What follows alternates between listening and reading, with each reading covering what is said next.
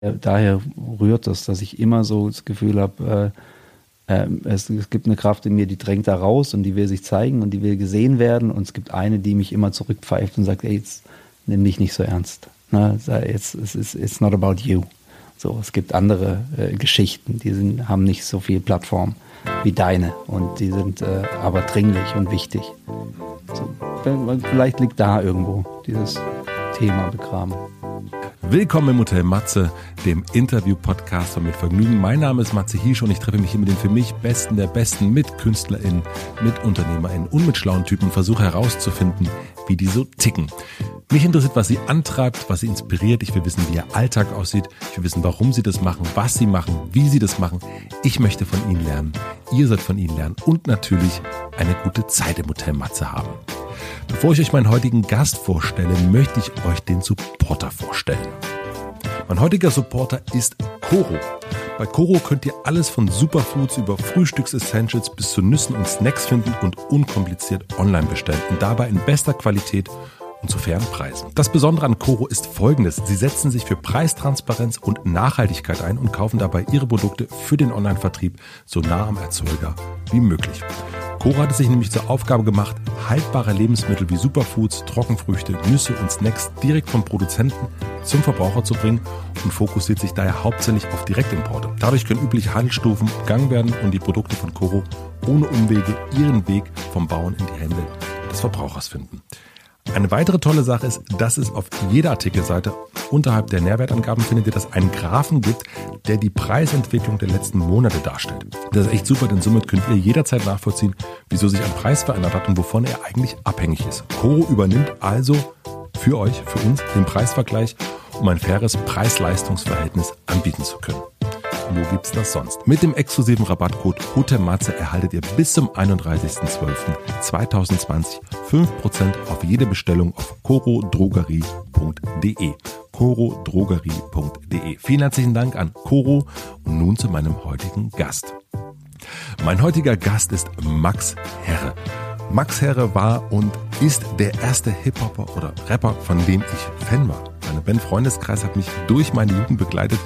Ich war zwar nicht in eine Anna verliebt, aber habe mir auch vorgestellt, dass ich auch unter einem Vordach stehen würde, dass es dann regnet und dass sie, naja, Ihr wisst schon, heute ist deutschsprachige Rapmusik das Allerselbstverständlichste. Es gibt vermutlich mehr Jugendliche, die rappen, als die, die nicht rappen.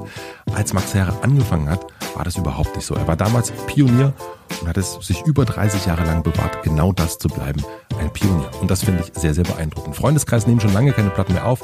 Max Herre als Solokünstler natürlich schon. Ich habe seine musikalische Laufbahn immer sehr, sehr eng verfolgt.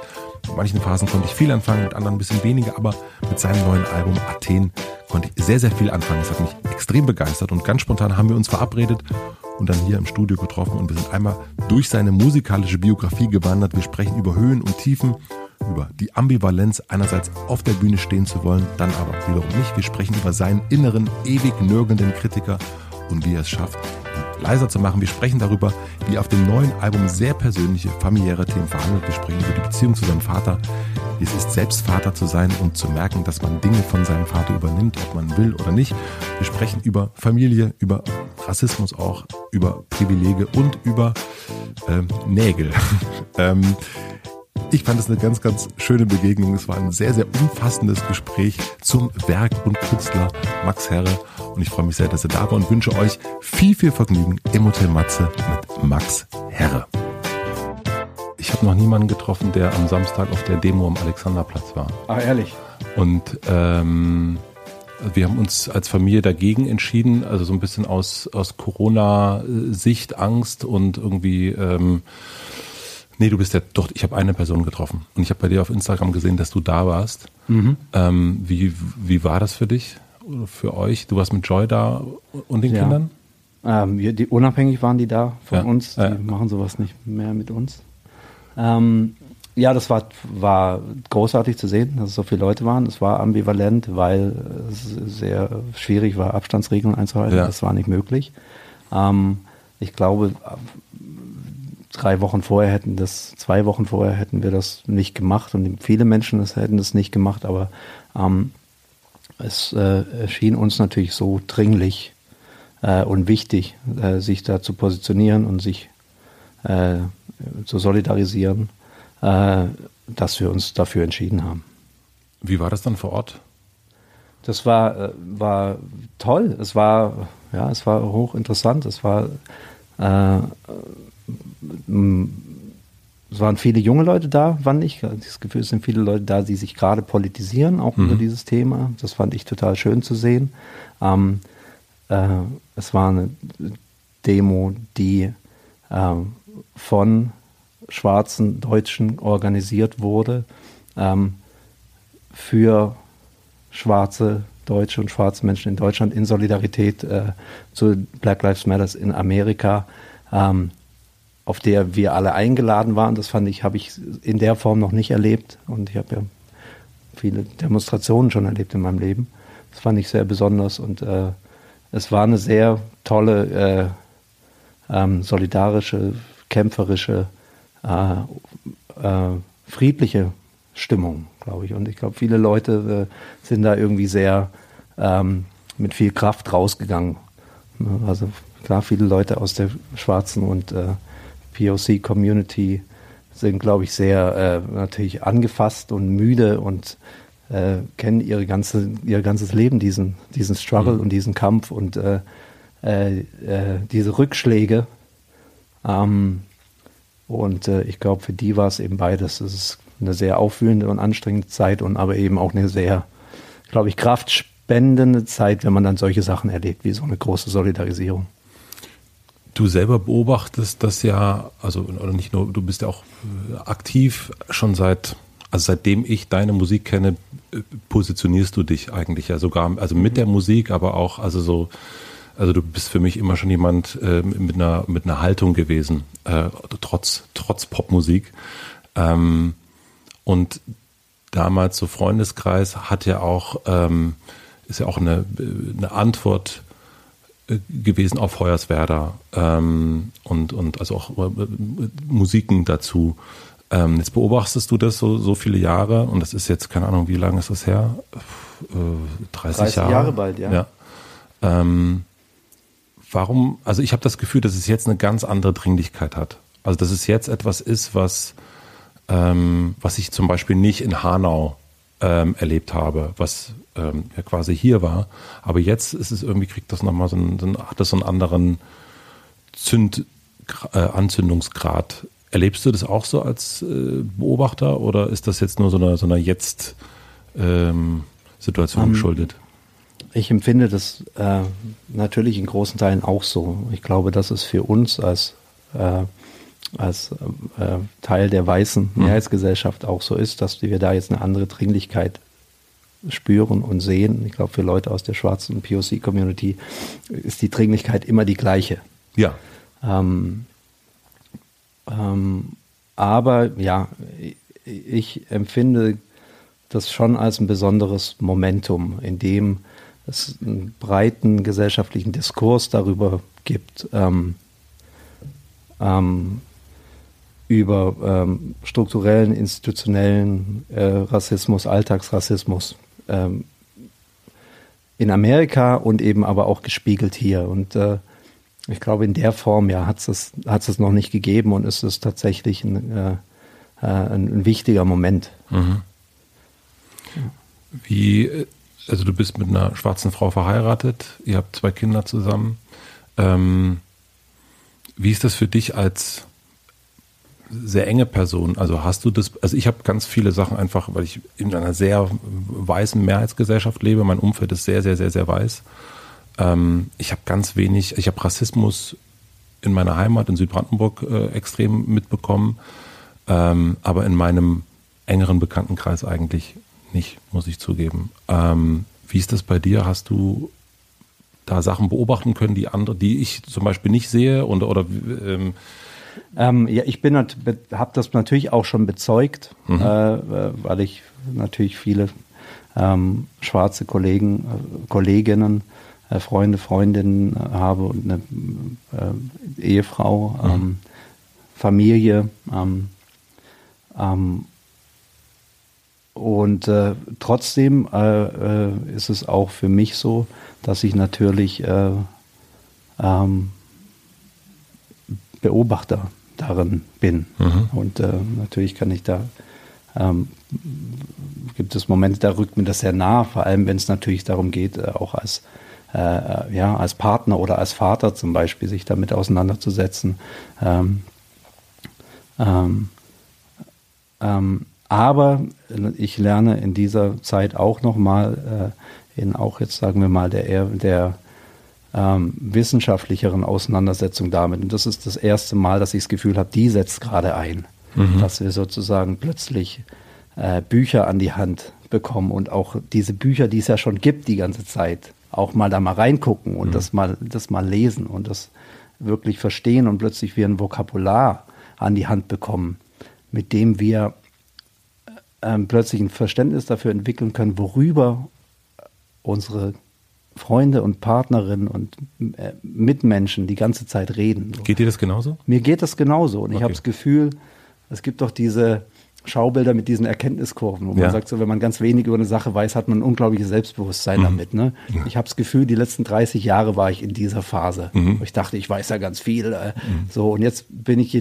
mehr ich drüber lerne, jetzt bin ich gerade wieder an einem Punkt, wo ich das Gefühl habe, ich habe noch gar nichts begriffen. Mhm. Und der große Teil, den wir, glaube ich, alle als Weiße wir jetzt in diesem Raum, den wir gerade hier bespielen, äh, sozusagen viel zu wenig begriffen haben, bis gar nicht begriffen haben, ist sozusagen, dass wir, wir brauchen nicht äh, den Diskurs mit schwarzen Menschen, um unseren weißen Rassismus aufzuarbeiten. Mhm. Sondern unser weißer Rassismus ist unser Thema und unser ja. Problem, unsere weiße Sozialisation, äh, unser ja, internalisierter Rassismus, das ist unser Thema. Und es braucht diese Räume und diese Gespräche, wie wir sie gerade führen, um da ranzugehen. Und da bin ich, glaube ich, wie wir alle wirklich ganz, also am Anfang. Mhm. Ne? Und da spüre ich das, was viele äh, andere auch spüren. Da fühle ich eine totale Unsicherheit damit und eine Befindlichkeit und äh, das, was in der Wissenschaft äh, White Fragility genannt wird. Ja. Ne, so diese Überforderung. Also ich bin, gehe durch alle diese Phasen, mhm. genau wie wir, wir alle. Und ich glaube, das wird jetzt interessant. Ähm, wie sehr wir uns, wie sehr wir das aushalten, wie sehr wir uns gewillt sind, in diese Diskurse zu gehen, in, an Küchentischen zu, sitz, zu sitzen mit unseren weißen Freunden, Freundinnen, Eltern, Geschwistern ähm, und diese Debatten zu führen, nicht über die anderen, über die, die wir geändert haben in diesem System, sondern über unsere, wie wir damit, über unsere Privilegien, über unsere, äh, über diese Strukturen, die Menschen unserer Gruppe, weiße Menschen, gebaut haben, die überhaupt diese ganze Diskussion mhm. nötig machen. Es ist interessant, dass du das auch so, also äh, so empfindest und dass es für dich auch so ist, weil ich natürlich ich hätte das gar nicht gedacht, dass das für dich, äh, für dich genauso äh, jetzt einsetzt, zu sagen, okay, jetzt, jetzt nehmen wir mal das Buch, was da schon ewig da ist, äh, vielleicht aus dem Regal und fangen uns nochmal an, irgendwie damit auseinanderzusetzen. Eben weil, wie, wie schon gesagt habe, irgendwie für mich deine Musik schon immer so dieses, diese unglaubliche Offenheit irgendwie mhm. äh, zelebriert hat. Ähm, und natürlich aber auch, weil du Ehemann und Vater äh, von Betroffenen ähm, äh, bist und ja, wir müssen verstehen, dass wir alle betroffen sind. Nur es gibt Menschen, die sind sozusagen äh, ähm, ähm, äh, die, die leiden genau unter diesem System und es gibt andere, die äh, äh, benefiten, ne? Mhm. die profitieren von diesem System. Ja. Und das sind eben wir. Aber ja, also es gibt natürlich immer wieder Momente und Bücher, in denen man sich, also ich mich auch auseinandergesetzt habe mit bestimmten Dingen, viel zu wenig. Mhm. Ähm, und es gibt natürlich viel sagen, geschichtliche Kontexte und ähm, tatsächlich fang, fing meine Sozialisation sozusagen mit dem Interesse für äh, ähm, schwarze Kultur, schwarze Geschichte, Politik, ja, keine Ahnung, als, als Jugendlicher an. Und äh, wir hatten irgendwie, das Wembley-Stadion war voll äh, von Musikern, die äh, auf einem Free Mandela-Konzert sangen. Und diese, zum Beispiel das äh, südafrikanische Apartheid-System, das war ein großes, großes äh, großes Thema und auch eine große Auseinandersetzung. Und viele der Helden natürlich, die ich hatte als, als äh, Jugendlicher, waren genau diese äh, äh, schwarzen Freiheitskämpfer, äh, Musiker, die sich positioniert hatten, die äh, eine Stimme waren in der Bürgerrechtsbewegung oder ähm, Ähm, und, und trotzdem äh, ging es sozusagen eigentlich immer um, genau, um das, um das Leid der anderen. Mhm, es ja. ging wenig bis gar nicht um die eigene Rolle darin. Und wir reden nicht, also Privilegien, das wissen wir alle. Wir sind Europäer und äh, äh, Europa und Deutschland sind deshalb wirtschaftlich so stark, äh, weil äh, über Jahrhunderte ähm, ähm, Kolonien, Kolonien, äh, Kolonien geplündert wurden, insbesondere der afrikanische Kontinent. Und das sind alles natürlich Größen, die wir kennen. Ja. Ne, aber diese Wirkweisen dieser Kolonialzeit sozusagen so zu verstehen, äh, wie wir es jetzt erst lernen, also wie sehr sie reinwirken ins Heute und in, unser, äh, in unsere Selbstperzeption, in unser Selbstverständnis als weiße Menschen. Ich glaube, das sind Dinge, die, ja, also da ist, ich glaube, da sind wir wirklich ganz an der Spitze des Eisberges. Ja, ich habe das, was für mich so in den letzten Tagen so ganz bewusst geworden ist, ist, ich bin in Südbrandenburg aufgewachsen mit sehr, sehr vielen, sehr, sehr, sehr, sehr vielen Rechten. Ähm, und für mich ist Rassismus immer rechts gewesen. Mhm. Ähm, vollkommen. Und, Absolut, ja. Äh, ähm, scheiß Rassisten, Faschisten, was auch immer, äh, Neonazis. Und wie sehr das aber auch in meine eigene Welt reinspult und wie sehr ich natürlich auch, ähm, also dieses Privilegiertsein ähm, und, und wie sehr man selber dieses System unterstützt, das war mir überhaupt nicht, ehrlich gesagt, 0,0 bewusst. Und wo, wie jetzt deine Bewusstseinsbildung, wie, wie funktioniert die gerade? Oder was sind deine Quellen oder was ist ja, deine, deine Auseinandersetzung damit? Das erste ist mal wirklich festzustellen, dass äh, Rassismus ist nicht rechts. Also es, ist, äh, die, die, es gehört nicht den Neonazis sozusagen. Ähm, das zweite ist, ich habe mich gefragt, woran liegt das, dass ich das denke? Also warum, woher kommt dieser, diese Annahme von mir selber? Und da ähm, und warum wollte ich mich auch, ich wollte mich auch lange nicht damit auseinandersetzen. Und ich habe gemerkt, das liegt an meiner Heimatscham so ein bisschen, weil mhm. ich mich irgendwie für mein Dorf oder für meine Heimat irgendwie ge geschämt habe und meine ganze Jugend irgendwie weggelaufen bin vor dem und diskutiert habe. Und irgendwie damit irgendwie einfach so, okay, it's, it's gone. Wir sind jetzt so. Und jetzt bin ich 40, jetzt habe ich irgendwie auch, jetzt, jetzt kann man sich mal wieder damit auseinandersetzen. Und jetzt durch die vielen Artikel in der letzten Woche, sehr, sehr viel, ähm, was, was darüber geschwappt ist, äh, Exit Racism habe ich jetzt gelesen. Äh, das fand ich ein tolles Buch. Auch dieses, dieser Begriff Happy Land, das ja. wir selber in so einem. So Poco Augette. Ja, ja. ja, super Buch, fand ich. Ähm, und auch immer wieder, der hat auch immer wieder Fragen in dem Buch gestellt, wo ich so, ja, hm, okay, ja, stimmt. Ähm, und das ist, äh, das ist auf jeden Fall neu. Und eben ja. das auch, das ist aber auch, und das, da bin ich, äh, jetzt setzt ja auch ein, dass es, ähm, dass man anfängt, anders zu fragen. Also auch bei uns äh, MitarbeiterInnen, die äh, POC sind, ähm, dass man mal weiß, mal, wie geht's denn dir eigentlich gerade in Corona? Und dann sagte eine Kollegin gestern, ja, ich immer also die asiatische Wurzeln hat, dass die natürlich auf der Straße die ganze Zeit mit eh Corona angesprochen wurde. Ja. Und das ist etwas, was ich nicht wusste. Mhm. Also so. Und das ist ähnlich, ich finde, bei mir setzt du gerade was ein, ähnlich wie mit dem, ähm, äh, was das Thema Feminismus vielleicht vor ein paar Jahren war, oder aber auch Nachhaltigkeit. Also Dinge, die ich irgendwie gar nicht so auf dem, also wo man denkt, es gab, bei, es gab, du erinnerst dich bestimmt dieses Video, äh, was es gab, wo eine Frau durch New York gelaufen ist und äh, Männer haben hinter äh, die Sachen, die Männer gesagt haben, während sie da lang gelaufen ist, die total sexistisch waren. Hm. Kennst du was? Nee, das kenne ich nicht. Und ich habe dieses Video gesehen und dachte, ja, ja, gut, also, ja, gut, das, äh, gut, New York.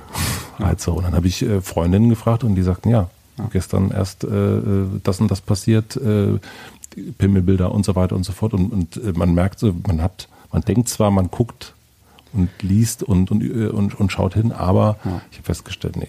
Ja, also das geht mir natürlich absolut so. Also diese blinden Flecken. Und ich glaube, da gibt es natürlich total viel. Und also vor allem, die gibt es vor allem. Und die gibt es deshalb, weil wir einfach mit einem Selbstverständnis durch die Welt gehen konnten, äh, äh, in der wir relativ wenig in Frage gestellt haben und unsere sozusagen äh, äh patriarcha patriarchalische, äh, heteronormative, äh, rassistische Denke sozusagen mhm. als das als das genau das ja große das das, das große äh, wie soll man sagen, ähm, Regelwerk gesehen haben, ne? mhm. in das sich alles einzugliedern hat. Und relativ wenig auch damit konfrontiert wurden, dass es nicht so ist. Ne? Oder nicht hingehört haben, wenn wir, ne? Und, oder ja. ähm, deine Musik, wie ich schon gesagt habe, ist, ähm, war für mich auch immer so eine ähm, so eine äh, Weltmusik ist ein ganz furchtbar, also furchtbar behaftet, aber so eine Weltoffenheit hat deine Musik immer so ausgestrahlt, vor allen Dingen natürlich auch so mit so einem Album wie Esperanto, was ja wirklich Offenheit äh, äh zeigt, ähm, wie ich sie damals nicht kannte. Ähm, ne, wir reden von, äh, äh die beiden alten Herren hier reden gerade von vor über 30 Jahren. Ähm, woher kam diese Offenheit bei dir ähm, dieses, diese, ähm, ja, die, diese Weltoffenheit, wie, was, mhm. zu was, wie kam das zustande? Ähm, also erstmal meine Begeisterung und Liebe für Musik und für schwarze Musik auch und äh, ähm, südamerikanische Musik und so weiter. Also einfach mein musikalisches Interesse und das ist, glaube ich, schon geprägt auch durch mein Elternhaus. Mein Vater hat in Griechenland gelebt einige Jahre und hat viel griechische Musik gehört. Ja. Ich komme aus einem politischen Elternhaus, ähm, in dem äh, ja, äh, sozusagen die Auseinandersetzung, politische Auseinandersetzung mit bestimmten Themen, zum Beispiel mit Chile, Chile in den mhm. 70er Jahren, auch, auch sozusagen chilenische Kulturmusik oder sowas ins Elternhaus gespielt hat, gespult hat, es lief viel chilenische Musik zum Beispiel eine Zeit lang. Und wenn man sich Esperanto oder die Platte davor anhört, Quadratur des Kreises, äh, Referenzen zu äh, Musik daher, Referenzen natürlich, äh, vor allem in afroamerikanische Musik mhm. und Kultur. Das ist so, ähm, glaube ich, ein Punkt, die eigene Liebe und die ist, die habe ich so mit ähm, ja, 12, 13 auch entwickelt, in, auch im Freundeskreis meiner, meiner Eltern. Ich hatte eine gute Freundin, Tochter von einer Freundin meiner Eltern, äh, mit der ich unglaublich viel Zeit verbracht hatte, so eine erste äh, Jugendliebe, ähm, und deshalb viel bei ihr war und ihr Stiefvater war Musiker und die mhm. Mutter hatte eine riesen Plattensammlung, ähm, vor allem mit äh, äh, äh, afroamerikanischer Musik, afrikanischer Musik zum Teil und da ist Reggae-Musik, also karibische Musik, da ist ja viel musikalische Sozialisation entstanden äh, und dann natürlich auch in der politischen Auseinandersetzung und den Debatten, die zu Hause geführt wurden oder also es gab richtig äh, Küchengespräche bei den Harris über, über aktuelle politische Themen? Gab es auch und es gab vor allem eben den, Akt, den Aktivismus, vor allem meiner Mutter, mhm. der bis heute anhält. Äh, ähm, viele Demonstrationen, viele, äh, äh keine Ahnung, äh, wie man es Besprechungen hieß es bei meiner Mutter, auch bei uns zu Hause. Wie, was heißt das? Wurden. Ja, politische Kreise sozusagen, in denen irgendwas geplant wurde oder so, also organisiert wurde oder und das fand auch bei uns statt. Also das habe ich natürlich mit, mitgeschnitten, auch schon als Kind. Mhm. Ähm. Bist du da an, an, Demos dann auch mit, mitgelaufen? ja, oder? klar, das war großartig. Ich meine, die 80er Jahre in Westdeutschland waren äh, friedensbewegt. Ne? Mhm. Wir hatten die Aufrüstung ähm, und eine große Angst. Äh, ich glaube, äh, überall auch der Welt, aber natürlich, glaube ich, in, in, der DDR und in der BDR, BRD extrem, weil da eben diese, diese äh, äh, Atomraketen auch stationiert waren und sich zwei feindliche Armeen wirklich sozusagen vis-à-vis -vis genau. gegenüberstanden. Ne? Ja. Wand an Wand, Mauer an Mauer, Zaun an Zaun. Ähm, ähm, und im Westen gab es, äh, ja, äh, im West, Westdeutschland ist es die Geburt der Friedensbewegung, der Anti-Atomkraft-Bewegung. Ähm, ähm natürlich, also meine Eltern sind 40er äh, Jahre Jahrgänge. Meine Mutter ist äh, 46 geboren, mein mhm. Vater 42. Also die fallen genau in diese Zeit. Auch der äh, 68er, die waren Studenten in mhm. dieser Zeit. Ähm, und ich glaube, das ist ihre Politisierung hat da auch äh, hat da auch stattgefunden. Also waren in sowas meine Mutter in sowas was mein Vater beide Eltern. Mein Vater hat auf zweiten Bildungsweg studiert äh, ähm, meine Mutter, also sie haben sich, glaube ich, über so äh, K-Gruppenkreise nannten wir das, kommunistische, äh, studentische Gruppen mhm. kennengelernt. Was hat deine Mutter beruflich gemacht? Dein Vater Meine war Architekt. Mutter hatte ähm, Meine Mutter äh, hat verschiedene Sachen gehabt. Die hat äh, Deutsch und, und, Kunstgeschichte studiert und dann aber irgendwie nur auf Magister. Irgendwann hat dann äh, Deutsch unterrichtet, immer an Berufskollegen. Mhm. Ähm, bis heute unterrichtet sie an der Universität äh, Deutsch für äh, ähm, ausländische Studenten. Ähm, hat, in, äh, hat mitgemacht in einem politischen Buchladen mhm. in Stuttgart und da hat sie den, hat sie den äh, Belletristikteil geschmissen. Ähm, und äh, arbeitet in sowas, das nennt sich äh, ja, in so einem Bild, in einer Bildungseinrichtung. Das nennt sich Arbeiterbildungszentrum. Mhm ähm, in, in, in, Stuttgart bis heute. Das heißt, so das Sprachliche hast du von ihr ähm, gefühlt jetzt gerade. Ähm, woher kommt die Musikalität? Ja, also es gibt schon Musik in der Familie. A, lief Musik, mein Vater ist großer Musikfan, meine Mutter hat viel gesungen, singt bis heute auch im, im, im Chor und so und mhm. äh, hat, kommt aus einer großen Familie, hat zwölf Geschwister und da war Musik vor allem ähm, klassische Musik spielte da eine große, große Rolle. Ähm, ähm, diese, äh, also das, was sozusagen eigentlich, also meine Musikalität, glaube ich, ausmacht, das gibt es da nicht so, das ist nicht wahnsinnig viel, äh, da ist nicht sehr viel äh, ähm, Black Music gelaufen. Oder, ähm, das habe ich mir, glaube ich, irgendwie selbst, äh, äh, selbst äh, dann beigebracht oder da habe ich mich selbst drin gelehrt. Und was hast du von deinem Vater? Was ich von ihm habe? Mhm. Ähm, ja, schwer zu sagen. Ich glaube ich glaub schon viel. Ich glaube, mein, also mein Vater ist, hat äh, Maurer gelernt, mhm. Betonbauer hieß es damals, ja. ähm, ähm, und hat dann äh, Fachabitur gemacht ähm, und ist dann, hat dann äh, Architektur studiert und ist Architektur, Architekt geworden und da vor allem glaube ich, also er war weniger sozusagen Planer, war er auch, aber er war oft, hat Projektleitung gemacht. Das ist ja zum Teil auch ein sehr, äh, ein Beruf, in dem man sehr organisiert sein muss. Und ich glaube, so diese Art und Weise, Dinge zu strukturieren und Projekte mhm. zu äh, organisieren, das habe ich, habe ich sicher von ihm auch vielleicht eine gewisse Pedanterie. Mhm. Ne? Schwäbisch würde man sagen, ah, das schallt genau, das schallt genau. Schallt genau, ja. Also das habe ich, äh, hab ich sicher auch von ihm. Mhm, mhm.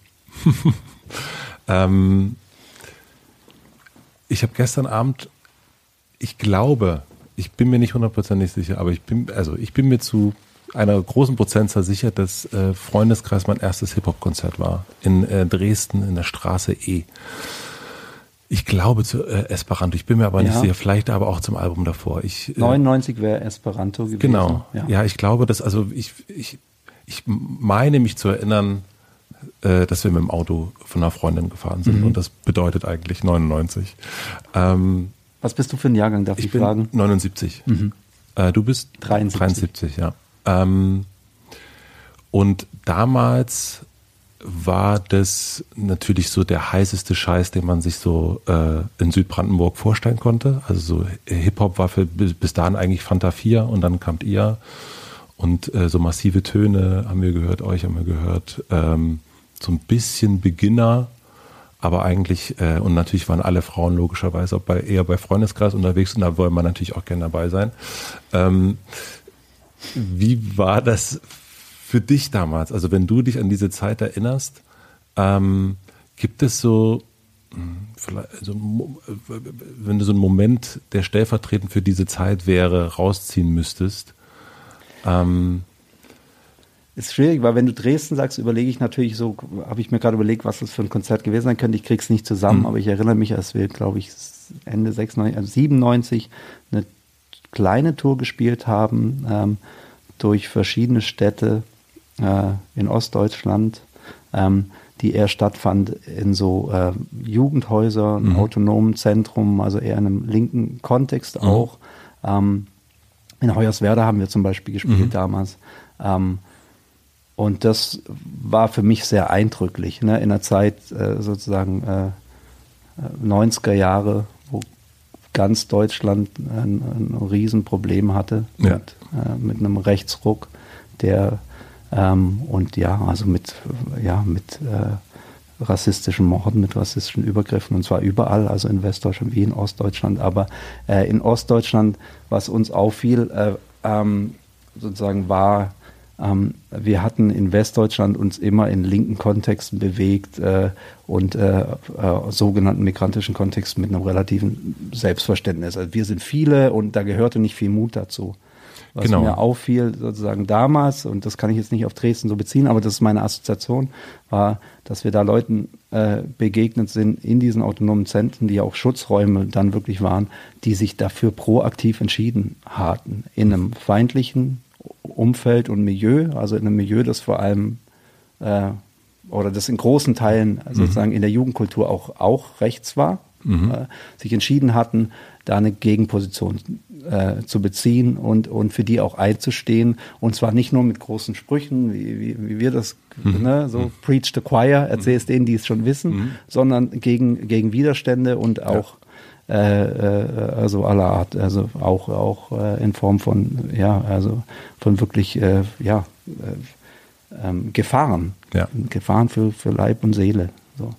Ähm, und das fand ich sehr eindrücklich sondern mhm. gemerkt hat, man hat mit Leuten zu tun, die sind aktivistisch. Mhm. So, und die haben sich entschieden, das zu sein. Und das fand ich, war ein Unterschied zu dem, zu den Konzerten, die wir im, Westen, Westdeutschland mhm. zu dem Zeitpunkt gespielt haben, wo man, wo es ein Einverständnis darüber gab, so, dass es jetzt hier, dass wir eine Gruppe sind und äh, dass wir viele sind und dass wir zusammengehören. Mhm. Ja, das stimmt. Das hat, äh, das habe ich gar nicht. Äh, ich habe das gar nicht mehr als so eine, weil für mich ist so das ähm, autonome, sowas wie Coney Island in, in, in Leipzig zum Beispiel, war für mich dann immer eher mit Punk äh, verbunden eher, also mit dem wirklich Slime mhm. und, und, und so, aber gar nicht so sehr mit Hip-Hop, aber logischerweise, ähm, das so, aus der Brille habe ich es noch gar nicht mhm. äh, betrachtet. Das hat sich dann auch schnell geändert, weil wir ja auch relativ schnell 97, das war sozusagen, glaube ich, sogar noch, vielleicht war es sogar vor der vor dem Album, kurz vor dem Album, es war, oder es war zum Album. Ähm, das heißt, die Clubs waren auch noch nicht groß. Mhm. Ne? Und dann natürlich wuchs es relativ schnell und 99 war das natürlich eine andere Nummer, weil wir, äh, weil wir schon also eine Erfolgsplatte gehabt mhm. hatten und da war Anna drauf gewesen und es war jetzt kein, es war jetzt also unmissverständlich kein Underground mehr, mhm. sondern da kamen alle möglichen Leute. Wie fühlte sich, also unabhängig jetzt von Dresden und ähm, Stuttgart, wie fühlte sich die Zeit für dich damals an, so als ähm, ja, Anfang, Mitte 20-Jähriger, der plötzlich irgendwie also überall im Fernsehen war, der ähm, ja, also so, so ein bisschen dieses, was man selber, wenn man selber so denkt, oh, das, könnte, oh, das wäre ja mal toll, aber sich gar nicht so richtig traut, sich das auszusprechen, dann ist man aber wirklich derjenige, der, der da so angehimmelt wird. Das ist ein bisschen wie mit den Privilegien, über die wir gesprochen haben, dass man sie nicht so wahrnimmt, wenn man sie hat. Hm. Ne?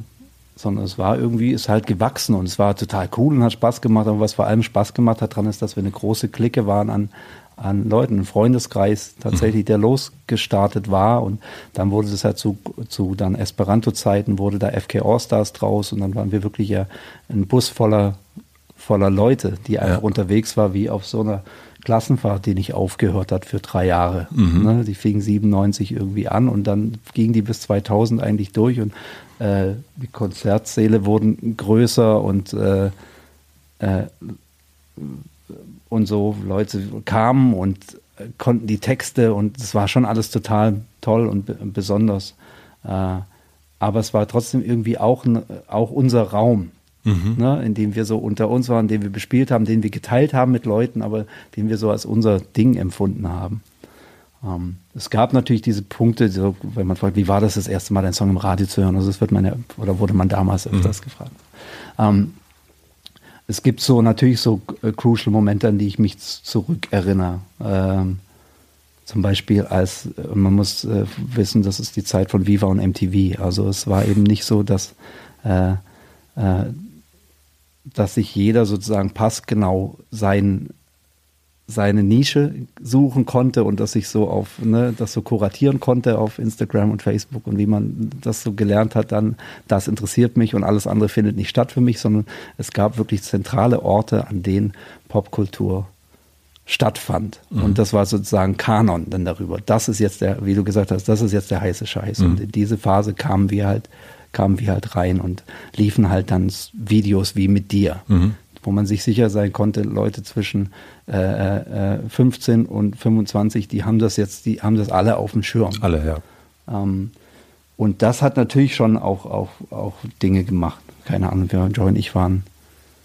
in Berlin, glaube ich, äh, Anfang 99 kam, nee, 99 kam die raus. Wir waren dann irgendwann, wir lebten, sie lebte noch in Berlin, ich in Stuttgart und sie zog dann nach Stuttgart und wir sind irgendwie nach Berlin zurück, hatten ein Konzert oder äh, mussten was, was holen von ihr. Ich weiß es nicht mal mehr und sind über den Kudamm.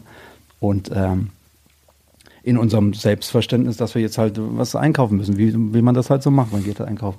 Und dann wurden wir entdeckt von so zwei äh, Schulklassen, die da auf Schul Schulausflug waren. Mhm. Also ein großer Pulk. Das waren, glaube ich, so, ja, zwei Klassen wieder. Ähm, und die fingen an, uns zu verfolgen erst. Also wir haben es nicht gemerkt. Und das war, es gab einen so Moment, wo wir dann dachten, okay, jetzt müssen wir mal Reißaus nennen. Solche, an solche Sachen erinnere ich mich. Und die haben uns natürlich dann veranschaulicht, okay, hier ist irgendwas, ne, was du da beschreibst. Also da gibt es sowas wie äh, äh, Stardom oder mhm. sowas. Das waren aber eher seltenere Momente, mhm. in denen, glaube ich, so für mich überlegt habe, ach, wie ist denn das gerade, äh, äh, erkannt zu werden, oder? Mhm. Und war dir das unangenehm?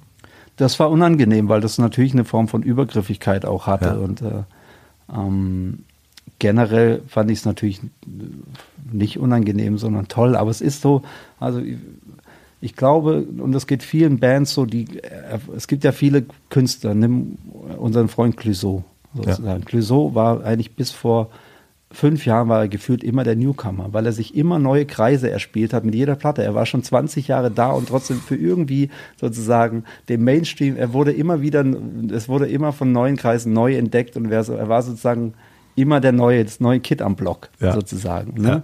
Ja. Ähm, und hat das so kontinuierlich gebaut über ganz viele Jahre und viele Platten. Bei uns war es so, dass wir mit einer Platte sozusagen schlagartig erfolgreich wurden, ja. weil dann äh, Hit drauf wurde, der sozusagen zu einem Pop, zu einem, zu einem wichtigen Pop-Song Song wurde. Ähm, und das war das Selbstverständnis, mit dem wir auch letztlich anfingen, auch dann Konzerte zu spielen. Wir kamen halt auf Festivals und waren oft Co-Headliner oder Headliner oder das. Ihr habt gar nicht als ihr Das fragt man dann nicht. Gespielt. Wie ist das? Okay, wenn da noch acht Bands äh, äh, nach, dir kommen. Äh, nach dir kommen oder ne, so, sondern das war so natürlich ein Selbstverständnis irgendwie, das ich gelernt habe, in Frage zu stellen, erst dann wieder, als sozusagen der Degrowth mhm. einsetzte und ich gemerkt habe, okay, das ist jetzt nicht immer gegeben. Also mhm. und und das ist, glaube ich, war für mich auch dann auch eine sehr äh, heilende Erfahrung oder es hat das so ein bisschen in Perspektive gesetzt auch wieder, mhm. was Erfolg ist und äh, was es vor allem auch heißt, den nicht zu haben. Wenn jetzt so ein ähm, Anfang oder Mitte 20-Jähriger zu dir kommt ähm, und du und der dich um Rat bitten würde und der gerade so so diesen den Jump nach oben macht, der so mit seinem ersten Album plötzlich der Headliner oder der Co-Headliner bei Rock am Ring ist. Oder Southside oder was auch immer. So, so war es nicht, aber. Nee, aber so, also ja, so, so, ungefähr, ja, genau. Ähm, oder ja. Äh, jetzt ist es ist Spotify ähm, Top 50 auf ja. 1, ja. Mhm. Ähm, was würdest du dem mitgeben, wenn er dich um Rat bitten würde?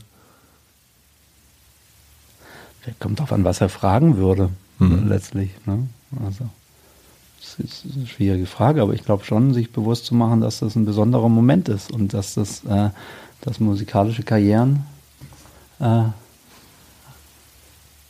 dass musikalische Karrieren, äh, äh, also wenn man das, wenn man das liebt, was man da macht und wenn man es macht, also wenn man da für die Musik drin ist, dass es lange, lange äh, dass ein Berufsleben lange, lange Zeit ist und dass es diese Phasen gibt und andere Phasen gibt und dass man immer gut beraten ist, sozusagen das zu machen, was man, äh, was man machen möchte und ausprobieren möchte und da kompromisslos zu bleiben, weil das letztlich immer das ist, auf was man sich berufen kann. Erfolg kommt und geht, aber das, was man umsetzen will und das, was einen interessiert und das, wo man sein Herz reingibt, das so, das ist einem nicht streitbar zu machen.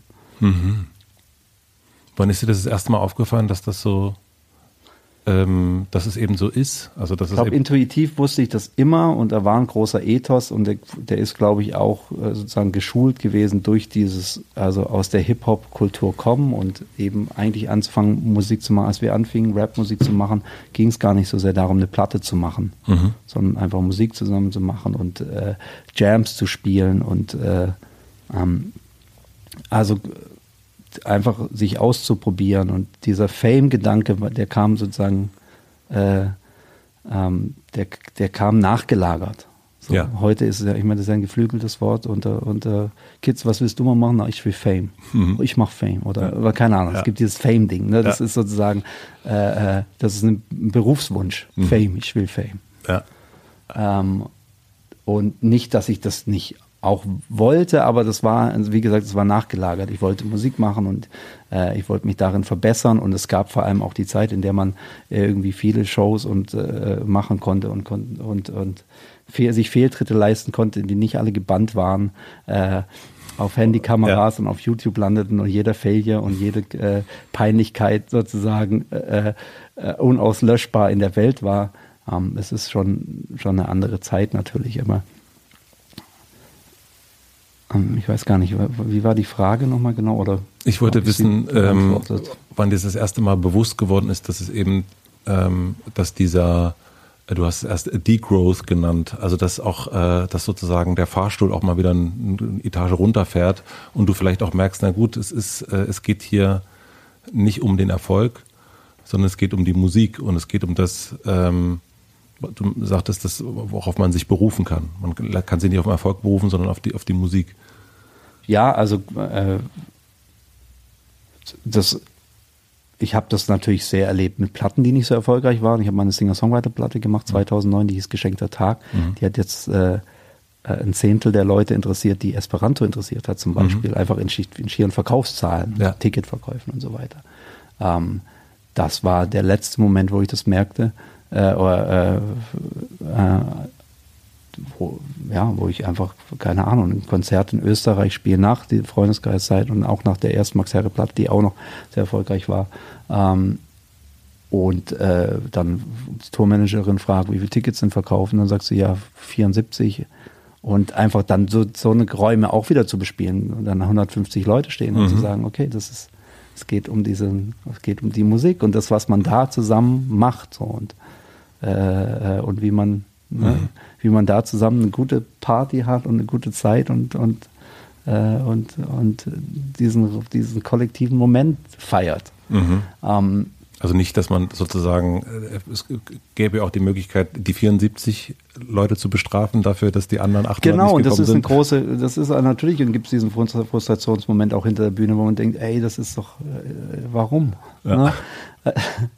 ich bin's, ich bin doch was anderes gewohnt, was ja. los? Ja. Äh, aber ja, und davor, also es waren tatsächlich, ist meine Geschichte, meine persönliche Geschichte ein bisschen anders, weil ich äh, ähm, das wuchs sozusagen von sieben, wir, es war ja eine relativ kurze, überschaubare Zeit, die Freundeskreiszeit. Es sind zwei Alben und ein Live-Album, das also mit Quadratur des Kreises, Esperanto, äh, Quadratur des Kreises 97, Esperanto 99 und dann das Live-Album äh, Endirecto 2000, was dann auch so der vorläufige Höhepunkt war für Freundeskreis, ja. zumindest als, als eine Recording-Band, eine mhm. Band, die aktiv Platten macht. Ähm, wo dann auch Rock am Ring oder äh, Rock im Park, wo man da, da, steht tatsächlich und hat, spielt dann mit Sting und Santana auf der Bühne und ja. trifft die Backstage. Oder Santana stand sogar neben der Bühne und aufgefahren. Äh, kam dann, äh, ja, egal. Anekdoten und so gibt es dazu. Aber ähm, ähm, ich habe mich dann entschieden, aus einem, irgendwie das, äh, aus einem anderen Grund zu sagen, ich fühle mich nicht 100% wohl in dieser, in dieser Rolle und es gibt irgendwie andere Sachen, die mich interessieren und vor allem Musik und Joy kennengelernt hatte und dann Lust hatte, mit Joy eine Platte zu machen, die noch keine Platte davor gemacht hatte, die mit uns ab 99 unterwegs gewesen war auf, auf, äh, äh, auf Tournee, aber als äh, eigenständige Künstlerin über mit dir mhm. sozusagen Entree gehabt hatte, aber noch kein Album veröffentlicht. Und dann haben wir ab 2000 zwei Jahre lang ihr Album produziert und das war also ganz im, im Fokus dann auch und dann auch das Album zu promoten. Es ging dann ja auch nochmal über, über fast zwei Jahre. Ähm, ähm, und das war für mich der Moment, wo ich eher gesagt habe, so, also ich will mich auf, ich will mich äh, auf, auf das interessieren, warum ich, äh, warum ich das, warum ich überhaupt angetreten bin. Weshalb ich überhaupt angetreten bin, nämlich aufs Musikmachen. Und dafür muss ich mich vielleicht auch aus der Schusslinie nehmen. Erstmal muss ich mich nicht selbst mitverhandeln, wenn es nicht um meine Musik geht. Also ich muss mir nicht überlegen, wie habe ich das jetzt eingesungen oder wie wirke ich jetzt auf der Bühne, sondern ich kann sozusagen nur ne, in musikalisch, musikalischen äh, äh, äh, Ideen denken. Ähm, ja, genau. Und ich muss mich nicht, ich muss mich auch nicht exponieren. Ja. Also, ähm, und ich glaube, da, das wartet für mich eine total gute Zeit, weil ich all das machen durfte, was ich am liebsten mache, nämlich Musik machen, äh, ähm, ohne, ja, ohne dafür gerade zu stehen am Ende, oder wie soll man sagen, ja, ohne dafür im Spotlight zu stehen. Aber du ähm, mit äh, geschenkter Tag, ähm, also das ist ja, du kommst ja so von Freundeskreis, ähm, Santana, Rock am Ring, Joy, die erste Platte auch super erfolgreich. Also dann sozusagen, hier, ich bin der Sänger, wird mir ein bisschen zu viel, ich gehe ein Stück zurück, hier, ich bin der Produzent, auch sehr erfolgreich und dann sozusagen ein geschenkter Tag. Da kam noch die Max Herre-Platte, kam erst 2004, das war so die erste Solo-Platte. Ähm, mit elektrisch drauf. Zu elektrisch, zu elektrisch war da drauf. Ja. Und äh, äh, Erste Liebe war, glaube ich, ein Song, ja. den, vielleicht, den vielleicht Leute noch ja. kennen. Ähm, und dann ähm, kam die Singer-Songwriter-Platte, die ich super fand, weil die äh, total. Die kam dann genau fünf Jahre später, die, genau. Weil die so, so ein. Ähm, so, äh, ich bin ja dann auch, war ja auch älter und äh, habe dann irgendwann äh, auch so dieses Neil Young-Zeug äh, gehört und fand das natürlich super, dass äh, der, der, der Rapper äh, jetzt äh, das auch hört so und das auch entdeckt hat. Und das fand ich, fand ich großartig, auch mit dem, dieses, äh, mich hat das, das Cover auch irgendwie so immer so Joseph Beuys mäßig, die Klamotten und so. Und ich fand das, ich fand das mega geil. Also mich hat das total angesprochen. Ähm, aber ich merkte auch, dass mein Geschmack selber auch nicht mehr ganz dem der Popularität folgt, sondern irgendwie so, so, so einen eigenen kruden Weg geht. Und mhm. ähm, wie hast du das damals äh, äh, empfunden mit dem Album? Ähm, also dieses äh, Österreich 74. Das ist so, genau. Es ist schwierig zu sagen, weil ich es nicht trennen, können, trennen kann, diese Lebensphase, mhm. auch mit der Platte von, von meiner persönlich, von meiner persönlichen Lebensphase oder mhm.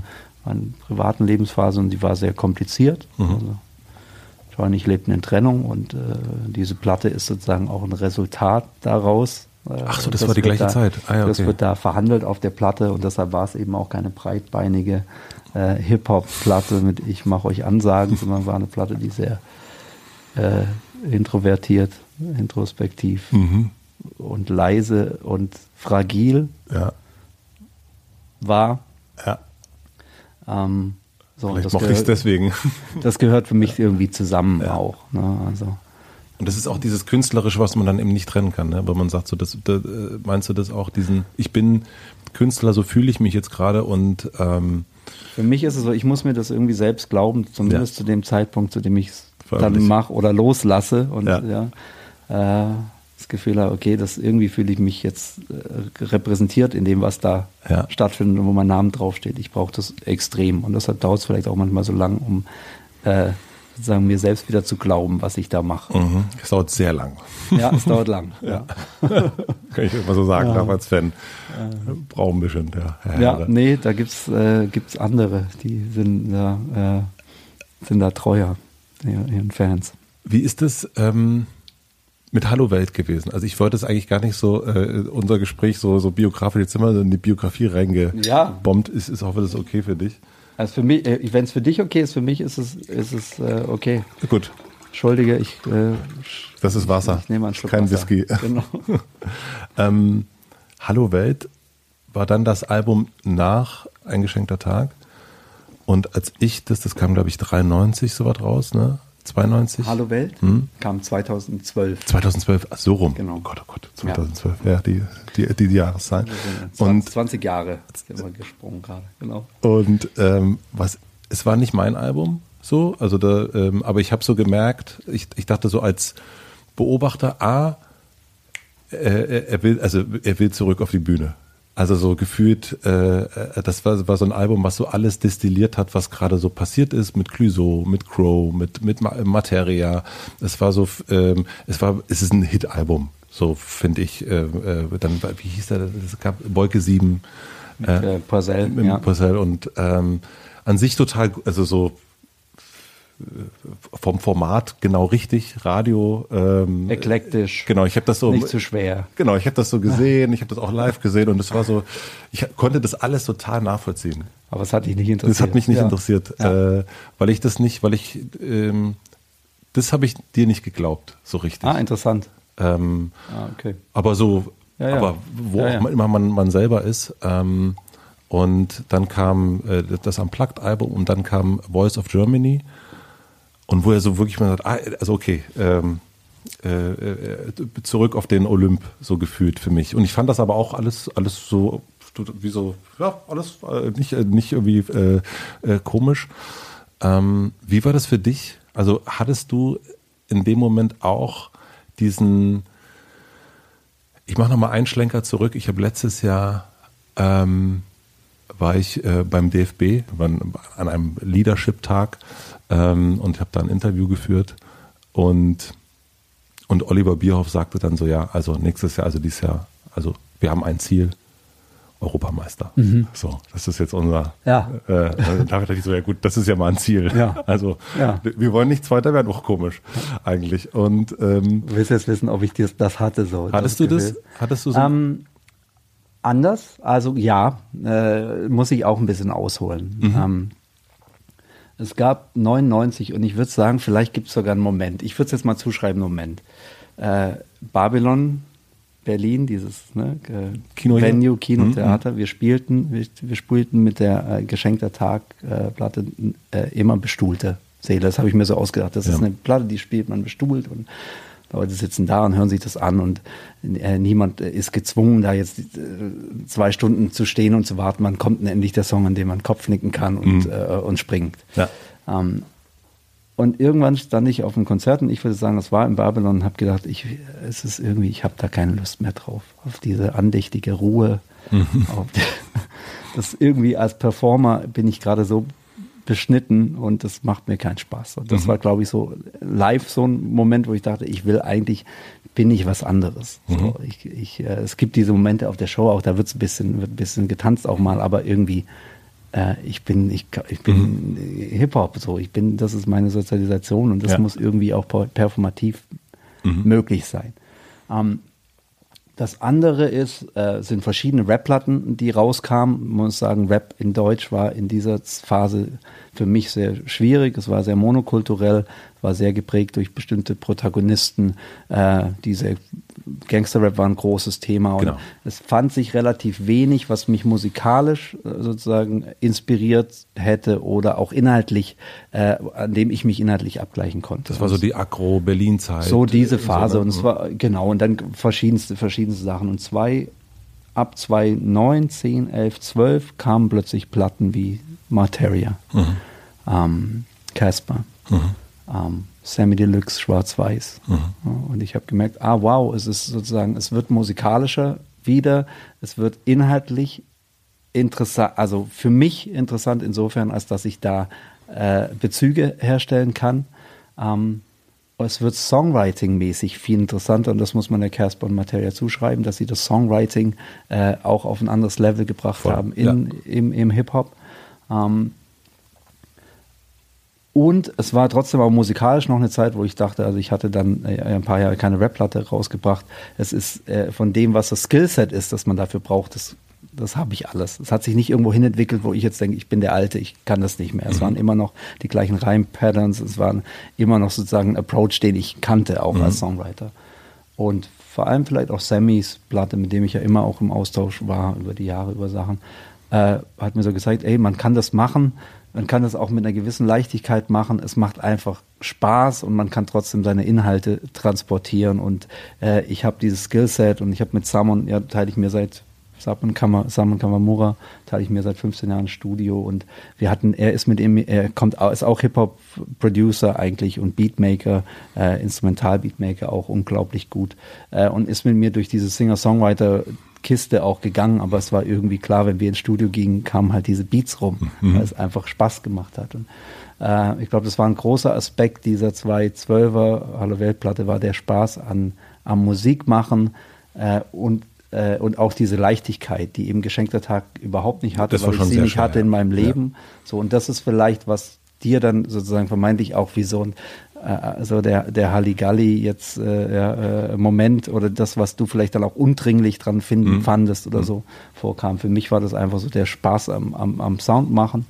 Ähm, und ich habe trotzdem auf der Platte für mich probiert, auch das, was ich aus der Singer-Songwriter-Zeit mitgenommen hatte, nämlich äh, also besseres Songwriting. Es gab Songs wie Berlin, Tel Aviv, mhm. die eigentlich gesprochen, gerappte Songs waren, aber eher eigentlich wie, äh, also der, mein Approach eher in, ans Texten war einer, den ich benutzt hätte jetzt wie, äh, in, in diesen Gesangssongs oder so. Also ich habe probiert, diese Welten irgendwie doch, also doch zu verbinden. Und, äh, aber es war eben auch, auch im, im Hinterkopf irgendwie, dass ich Lust habe, das live zu präsentieren und keine Lust habe, äh, diesen elegischen Babylon Berlin. Äh, elegischen Babylon Berlin Moment jeden Abend zu erleben, indem wir äh, zwischen den Songs. Und es gibt ja also das muss man sich ja vorstellen Singer Songwriter Abende oder so. Ähm, und ich weiß es aus nächster Nähe, weil ich es a gemacht habe und b auch auch Bekannte äh, hatten, die die das machen. Ähm, es ist im Singer-Songwritertum ein absolutes Lob an den Künstler auf der Bühne, wenn zwischen, während der Songs es absolut leise ist und zwischen den Songs artig applaudiert wird. Das ist für jemanden, der aus dem Hip-Hop kommt, das absolute, das ist der Super-GAU. Wenn ja. man was von der Bühne runterschickt und man kriegt, während man es macht, keine Resonanz darauf. Ja. Ne? So, und äh, das wenn du dir vorstellst, das hatte ich, das hatte ich nicht gelernt, darauf war ich nicht vorbereitet und ich bin darauf auch nicht klargekommen. Also ich habe irgendwann angefangen, der Band immer zu sagen, spielt die Songs schneller, also dann auf der Singer-Songwriter-Platte. Und genau, das alles war sozusagen, das wissend, äh, war diese Rap-Platte auch, die Hallo-Welt-Platte auch der Weg zurück in den Spaß auf der Bühne. Kann ich also. Und die Interaktion. Kann ich total ja, nachvollziehen. Ja. Jetzt äh, auch so mit dem, ich hatte das gar nicht so sehr zusammengebracht, auch äh, so mit dem privaten Hustle, aber so all das äh, Time of My Life war das. Ja, genau. und das war für mich auch so, also es waren auch im Moment, wir waren, äh, waren zurück. Äh, äh, die, äh, ja, äh, die, die, Blues Brothers and Sisters waren wieder vereint. Ja, und, äh, jetzt geht's wieder, jetzt, wir, sind eine, wir drehen noch eine Runde, ja. Und hattest du, also weil diese ganze Hallo Welt, äh, MTV Unplugged, auch Voice of Germany, eine, eine unglaubliche Präsenz auch wieder. Ähm, hattest du dann so wieder den, den Moment des jetzt wieder, äh, also ich habe, so wenn ich mir das so angucke, das Gefühl, es auch so ein ambivalentes Verhältnis zu ich bin eine Person des öffentlichen Lebens gibt. Die gibt es natürlich. Also und ich muss auch nochmal, weil du hast ja eigentlich gefragt, den Bierhoff, äh, die Bierhoff-Analogie. Und mhm. tatsächlich gibt es einen Aspekt daran, Entschuldigung, gibt es einen Aspekt daran, der interessant ist, wenn ich ehrlich bin. Und der ist der, dass natürlich mit dem Misserfolg 2009, wenn man das so nennen mhm. will, natürlich auch die Frage kam, okay, ich bin, da war ich, ähm, äh, lass kurz rechnen, ähm, Ende 30, mhm. ähm, 36 37 und es war natürlich ein Punkt, an dem ich mich gefragt habe, okay, also jetzt, wenn ich nochmal eine Platte mache, mit dem, mit die sozusagen auch finanziell nicht erfolgreich ist und Tourneen spiele, die nicht erfolgreich sind und äh, wie viel mache ich denn dann überhaupt noch und äh, was ist denn die Perspektive vielleicht? Mhm. Ne? Also diesen Moment gab es insofern schon, also auch äh, sich zu überlegen, was, äh, äh, was bedeutet das denn als Musiker? Ja, also das Privileg, das machen zu dürfen, all die Jahre, aber eben auch der Ausblick, dass es, dass es nicht gegeben ist. Und das, äh, insofern spielte das schon auch, spielte das sicher auch eine, auch eine Rolle. So, und auch diese, diese Sportlichkeit darin zu sagen, ey, jetzt erst recht und jetzt Ärmel zurück und jetzt mache ich mal nicht Hallo Welt und dann äh, warte ich wieder zwölf Jahre bis zur nächsten Platte, sondern äh, ich mache jetzt mal Back-to-Back -back das MTV Unplugged und um das MTV Unplugged zu bewerben, äh, gehe ich in diese Sendung. Ja. Das war eigentlich ne, in, in The Voice. Das war ja, ich habe bin in die Sendung gegangen, wissentlich, dass ich das unplugged mache. Und das war der sozusagen auch gegenüber der Plattenfirma. Wir hatten eine Plattenfirma Nesola, die bei Universal angedockt war. Und das war auch der Deal, den ich da gemacht habe, dass ich gesagt habe, okay, wenn wir dieses Riesenprojekt stemmen wollen, und dann muss ich es auch sichtbar machen, dass es sich trägt. Äh, und dann gehe ich in diese Sendung, weil ich, A, saß meine Band da, die spielt da eben in großen Teilen. Mhm. Mhm. Äh, äh, und B, habe ich diese Plattform, um das zu promoten dann auch. Und äh, das war natürlich, ja, auch in dem Bewusstsein, dass es irgendwie um die Europameisterschaft vielleicht geht, wenn ich, wenn ich noch mitspielen will. Mhm. Ist das beruhigend zu wissen, wenn man das dann so gemacht hat, man kann das? Also man kann, ähm, wenn man es will, also man hat so dies, das Zeug in der Tasche oder ist das glaube, diese Selbstgewissheit, ich weiß nicht, wie es dir damit geht, aber also die Dinge, die man gemacht hat, hat man gemacht, die äh, also für einen selbst strahlen die nicht so sehr in die neuen Sachen rein, sondern also ich glaube, äh, dass man erfolgreich ist in dem Moment, in dem man Erfolg generiert oder mhm. so. Mhm. Also, ne? also man ist nicht erfolgreich, weil man mal erfolgreich war. Das ist Nee, das definitiv. Weißt du, was ich meine? Absolut. So, das glaube ich, darauf zieht die Frage, habe hab ich richtig verstanden, was du meinst. Nee, es ist eher noch so ein bisschen diese, ähm, äh, es ist dieses, äh, das Gefühl, ich kann immer wieder zu meinem Elternhaus zurück. Mhm. Also es ist eher so ein, äh, na gut, also ich kann, äh, ich kann hier machen, aber ich weiß, mhm. es gibt einen Weg zurück und ich kann das auch. Es gibt diesen Weg, ich, oder diesen, ähm, keine Ahnung, ähm, dieses auch, auch ein, ja, es ist ja auch ein, ein, ein Handwerk, also ja. in dem man so reingeht. Und äh, wir erleben ja jetzt auch gerade eine Zeit äh, musikalisch, die ja zumindest in meiner Beobachtung, das, hoffentlich klingt das jetzt nicht so äh, 40-jährig, schon auch sehr ähm, formatiert ist und mhm. die nach klaren äh, Bausteinen funktioniert mhm. und nicht, also so, wenn man so aktuelle Musik hört, nicht, doch, ja wirklich, ihr habt ja wirklich alle die gleichen Presets gerade. Ähm, und aber auch zu wissen, dass man das könnte. Das glaube ich nicht, nee. zum Beispiel. Also und ich und tatsächlich war es 2000, also 12 vor, bevor sozusagen also die Musiklandschaft und sich vor allem aber auch der äh, äh, der Sound so gewandelt hat. War es so? Also es war, glaube ich, sozusagen alles bis vor fünf Jahren vielleicht äh, äh basierte auf der Musik, die wir ab Mitte der 90er Jahre, Boom Bap, würde ich sagen, und bestimmte Reim-Patterns, mhm. also ich rede jetzt im Hip-Hop ja. sozusagen, basierte auf dieser Tradition und hat sich natürlich auch elevated, aber das war die Tradition und dann kam äh, Trap. Ja. Na, und dann kam völlig neuer Approach an Rap-Musik damit auch. Also sowohl in den äh, äh, Patterns, die Rapper benutzt haben, als auch in der Produktionsweise, als auch in der Art und Weise, wie, äh, wie dazu äh, getanzt wurde und wie äh, Dynamiken gebaut wurden und wie Interaktion mit dem Publikum gebaut wurde. Also der Moshpit war kein Phänomen im Hip-Hop der 90er Jahre. Äh, sondern der Moshpit war, der, der, gehörte den, den, den Punk-Konzerten. Ja. Ne? Und äh, ähm, das war, äh, das ist was, was man nicht einfach so, äh, auf den Zug springt man nicht einfach so auf dann und sagt, ach, weil ich das eine kann, kann ich das. Das ist, das ist was, was, das muss man verstehen aus sich heraus, um das machen zu können. Damit muss man sich sehr auseinandersetzen, wenn man das möchte. Mhm. Ähm, und ähm, hm, da würde ich sagen, nee, da bin ich, äh, bin ich kein könnte ich jetzt nicht behaupten, ach, das, weil ich das eine kann, bin ich darin auch ein Fachmann. Äh, überhaupt nicht.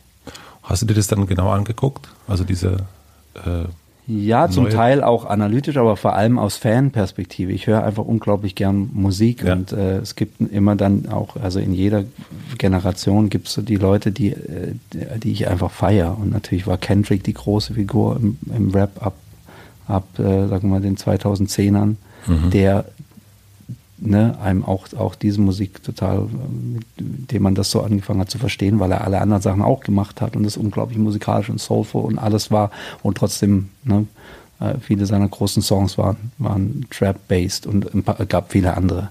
Natürlich auch Cole, J. Cole macht das auch. Äh, äh, und dann eben die ganzen Sachen, die ich zu Hause höre über, über meine äh, Söhne und so weiter. Es gibt super viele 18, 19, 20-Jährige, äh, die, die das machen unglaublich gut und unglaublich musikalisch und es unglaublich Spaß macht, sich das anzuhören. Und äh, wo ich dann natürlich das auch, äh, wo ich auch inspiriert und beeinflusst bin und das auch in, irgendwie integrieren will in, in das, was ich mache, musikalisch.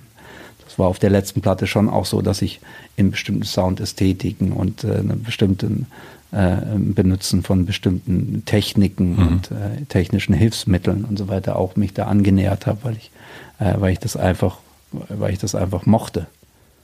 Wie hörst du Musik? Ähm, zeitweise gar nicht. Es ist sehr oft ruhig bei uns, weil wir so voll sind dann von eigener Musik, dass da irgendwie dann kein Platz ist. Und dann phasenweise, also das mochte ich zum Beispiel sehr am, an den ersten Wochen des Lockdowns, dass ich plötzlich für mich diesen Raum hatte, in dem ich plötzlich irgendwie wahnsinniges Gefühl hatte, ich arbeite gerade nach, ich höre so viel Musik den ganzen Tag und bin am Forschen und Diggen und Feiern und zeitversetzt zum Teil Phänomene, die anderen ne, mhm. vor zwei Jahren erlebt hatten. Was hast du so entdeckt? Na, für mich war zum Beispiel so der ganze Burner Boy-Katalog. Äh, Burner Boy ist also Afrobeat, äh, Musik, äh, äh nigerianische äh, Popmusik, mhm. kann man sagen. Ist das und sie hat weltweit gerade unglaublich äh, gefeiert wird. Drake hat diesen One Dance Song gemacht von, mhm. vor ein paar Jahren äh, wo er Wizkid, einen der größten Afrobeat-Künstler, äh, äh, drauf hatte. Und er hat das sozusagen eigentlich raus, rausgetragen ähm, ähm, oder so zugänglich gemacht für die Popwelt, mhm. würde ich sagen. Und, ähm, ähm, solche Sachen zum Beispiel, aber, aber viel, ja, also unterschiedlichste Sachen. Aber das fand ich so, da habe ich richtig mich reingeschmissen, weil ich da ähm, Sachen ange... Ich glaube, ich hatte so ein Tiny Desk Abend mhm. und dann war da auch Burner Boy und Coffee und ich hatte gemerkt, okay, das ist in aller Munde und alle waren auf dem Konzert gewesen im November oder so mhm. ne, und ich nicht. Und ja, du hattest selber ich, auch zu tun. Habe ich das äh, so nachge nachgeholt. Neues Album, Athen. Wir, wir, kommen jetzt mal so aus diesem ganzen, äh, aus der ganzen Rückschau mal ein bisschen mehr ins, ins Jetzt, beziehungsweise noch nicht ganz, weil mich interessiert, was du für ein, was quasi auf deinem weißen Blatt Papier stand ähm, für dieses Album. Denn was ich weiß, was ich gelesen habe, es gab eigentlich musikalisch, sollte das woanders hingehen. Ähm, und du hast aber irgendwann gemerkt, dass du für die Musik, die du dafür gefunden hast, für das angedachte Album nicht die richtigen Texte äh, schreiben konntest. Das heißt, du musstest nochmal neu anfangen. Mhm. Ähm, gibt es so etwas wie ein weißes Blatt, bei dir, wo du sagst, da soll es jetzt so hingehen? Nimm mich mal mit in diesen, okay, das alte Album kommt jetzt weg und jetzt kommt, wir fangen jetzt nochmal, wir müssen nochmal anfangen. Ähm, also das weiße Blatt sozusagen tatsächlich als das weiße Blatt, das da liegt, das äh, unbeschrieben ist, das ist leider, äh, äh, äh das ist mir eine bekannte Größe. Also die Blätter bleiben lange, lange, lange weiß bei mir und äh, ähm, ich mache dann lieber zusammen und wir machen noch eine Musik oder ich höre mir von ihm noch Sachen an oder ich fahre mit ihm und Roberto Di Gioia, unser Dritter im Kahedi-Bund, mhm. so nennen wir uns das Produzententeam, fahren irgendwo hin und produzieren Musik, weil das ist eigentlich, was ich am liebsten mache. Einfach Musik, Beats, Sounds. Mhm. Ne? Und diese Texte, das ist für mich wirklich so, dass das kommt ganz zum Schluss. Und dazu muss ich mich richtig zwingen und muss irgendwann sagen, also jetzt muss dann mal wieder ein Album auch entstehen und dazu brauche ich irgendwie Texte und dann muss ich mich da richtig hinprügeln und hinzwingen. Mhm. Und äh, ich probiere das äh, sozusagen so niedrigschwellig wie möglich zu halten, diese das heißt? Angst davor. Und das heißt, ich alle möglichen Hilfestellungen über die letzten Jahrzehnte habe ich mir dazu gebaut, um zu sagen, jetzt nicht mehr Musik machen. Jetzt ist Schluss, mal kurz mit dem Musik machen und keine Ausflüchte. Was sind Zum Beispiel verreise ich und sage, jetzt ist Textzeit und dann miete ich mich irgendwo ein.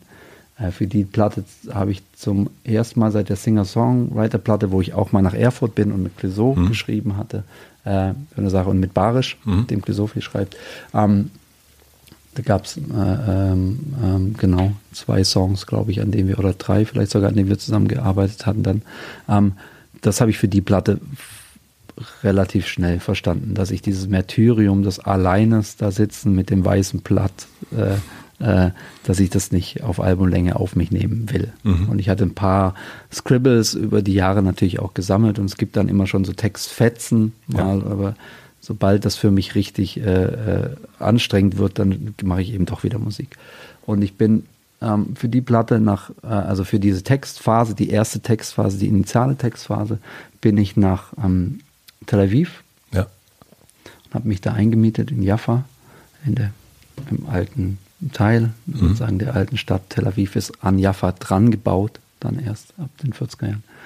Und äh, bin, ähm, genau, und habe da erstmal gesessen und für mich tatsächlich überlegt und dann habe ich auch äh, erstmal Maxim eingeladen, mhm. Maxim aus, aus, aus Köln. In Köln, ja. Köln, mhm. inzwischen in Bonn, ein Singer-Songwriter, den ich sehr, sehr, sehr schätze für seine Texte und seine Musikalität und äh, auch als Produzenten im Übrigen.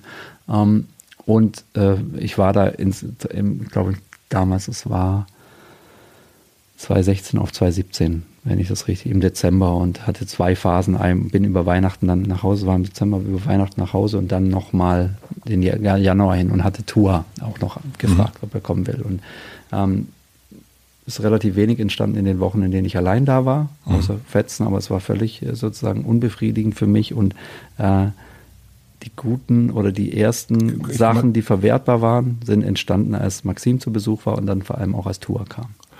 Und wie ist das dann? Also sitzt du dann da ähm, in Tel Aviv, hast, weißt, ich, ich, muss jetzt diesen Text schreiben. Ähm, ich habe hier diese traumhaften Beats, ähm, keine Ahnung, das, das, dieses epische Villa auf der Klippe. Der ähm, ist zum Beispiel ganz, der war schon da, den, an dem so. habe ich vorbeigeguckt oder vorbeigehört. Ah, ja, aber, äh, ja. Ähm, ja. aber so, äh, ja. wie kann ich mir das denn vorstellen? Bis, was, was, was sagst du dann zu dir? Was machst du dann? Was, Also erstmal äh, eine Routine, die, mhm. die ich sozusagen in Berlin so dann, dieses, die ich in Berlin so nicht habe. Mhm. Also zumindest nicht fürs Texten. Also ich sage mir, okay, wie sieht dein Tag aus? Was, was darfst du und was musst du? So, mhm. ne? Und dann gehe ich laufen und also einkaufen, laufen und frühstücken und so weiter. Und dann setze ich mich hin und weiß, okay, äh, der Arbeitszeit sind acht Stunden mindestens, die muss ich da sitzen und das sind, teile das auf, vier, vier jetzt und vier am Abend. Und wenn es gut läuft und was entsteht, bleibe ich auch weiter sitzen. Wenn nicht, gehe ich raus und äh, entlasse, äh, entlasse mich in mhm. den Abend. So, so sieht es aus. Also diese Gewissheit, dass ich wirklich den ganzen Tag dafür Zeit habe, das zu tun äh, und mir eine Routine bauen kann, in der ich das auch mache. Das ist, glaube ich, so ganz formell, das was passiert. Und dann sitze ich da und habe genau wie du sagst, meinen Rechner dabei und eine Box und äh, höre Beats, höre verschiedene Beats.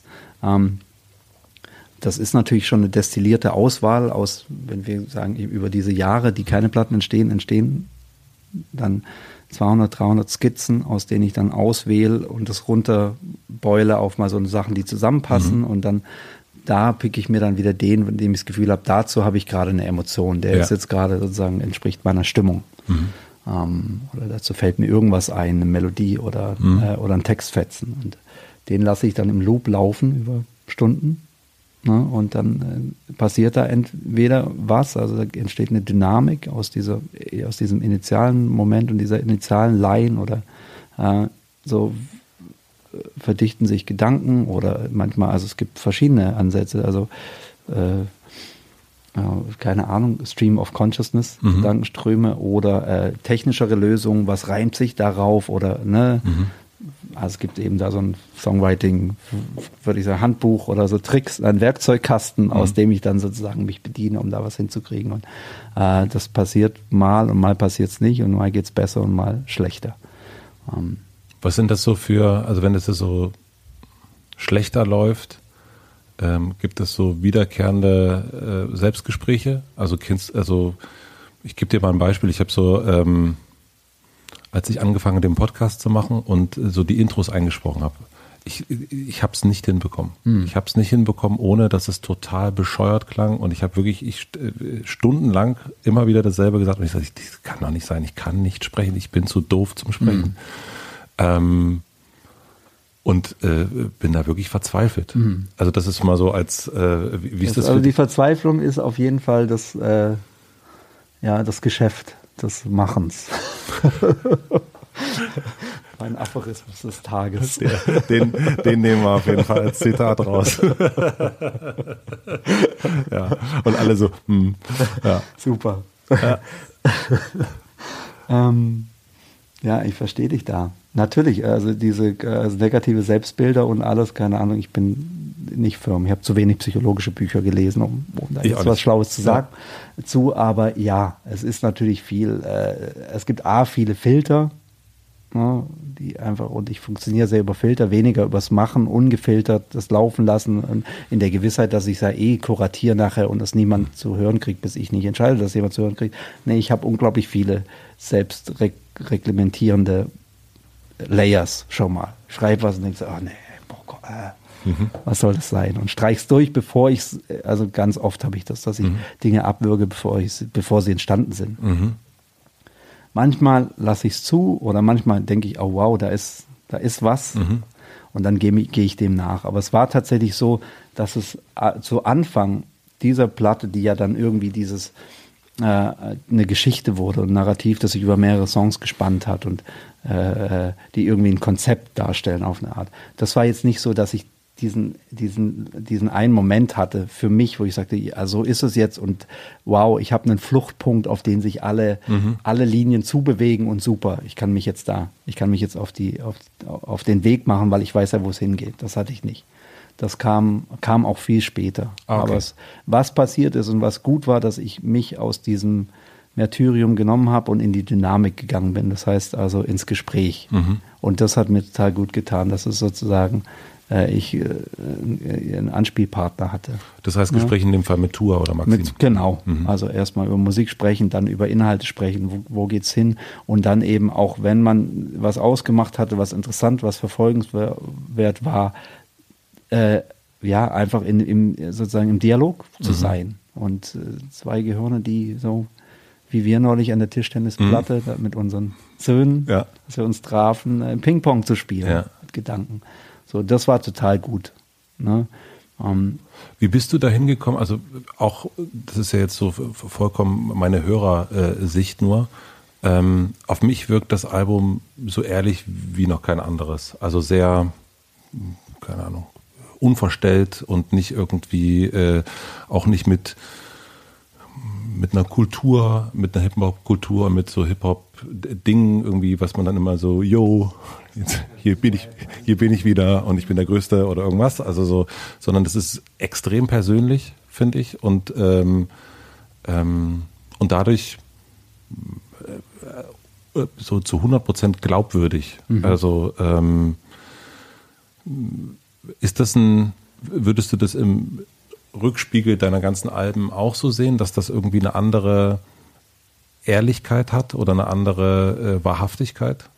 Ähm, ja, ich glaube, die Geschenk der Tagplatte war schon auch nah dran an mir. So, die wirkt aber so ein bisschen eben so, ich habe, ich möchte hier eine Art Singer-Songwriter, also hier, es wirkte konzeptioneller auf mich. Also mhm. so.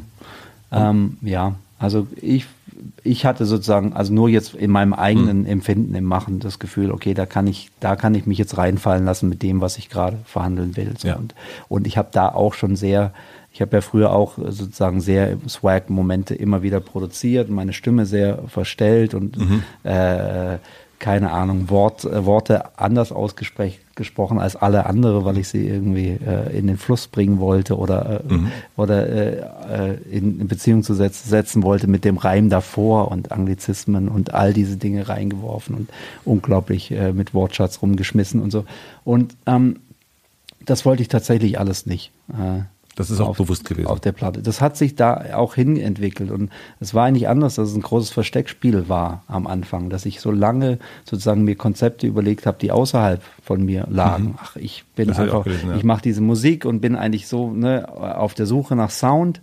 Äh, und das, was du Anfang so äh, dann abgebremst bremst hast mit dieser Weltmusik, was mhm. du genannt hast. Mhm. Also in gutem Sinne wollte ich was machen, also so mein Blick äh, in die Welt richten an verschiedene Punkte und äh, äh, auch diese Reisen, die ich gemacht habe, sozusagen da äh, sowohl Sound machen mit, mit, mit Leuten. Ich war dann in Addis Abeba zum Beispiel ja, mit Viva Con Agua mhm. und hatte mit Mulatto Astatke, dem Begründer von Etio Jazz, was gemacht davor. Und die Vorstellung war schon so, das, was wir sonst an Sample-Arbeit machen, wir nehmen uns irgendein Sample und daraus mhm. produzieren wir was, dass ich das äh, tatsächlich also erlebe und in, in, äh, äh in Dialog trete mit diesen Musikern, die ich sonst samplen würde. Und und da vielleicht dann auch Geschichten hebe, die sozusagen eine andere Perspektive mal darstellen als meine eigene, weil das war das, was mich am meisten langweilte und auch das größte Hemmnis war, dass ich dachte jetzt schon wieder, irgendwie Max Herre spricht über Max Herre, das ist ja furchtbar langweilig und mhm. ich kann mir selbst nicht dabei zuhören.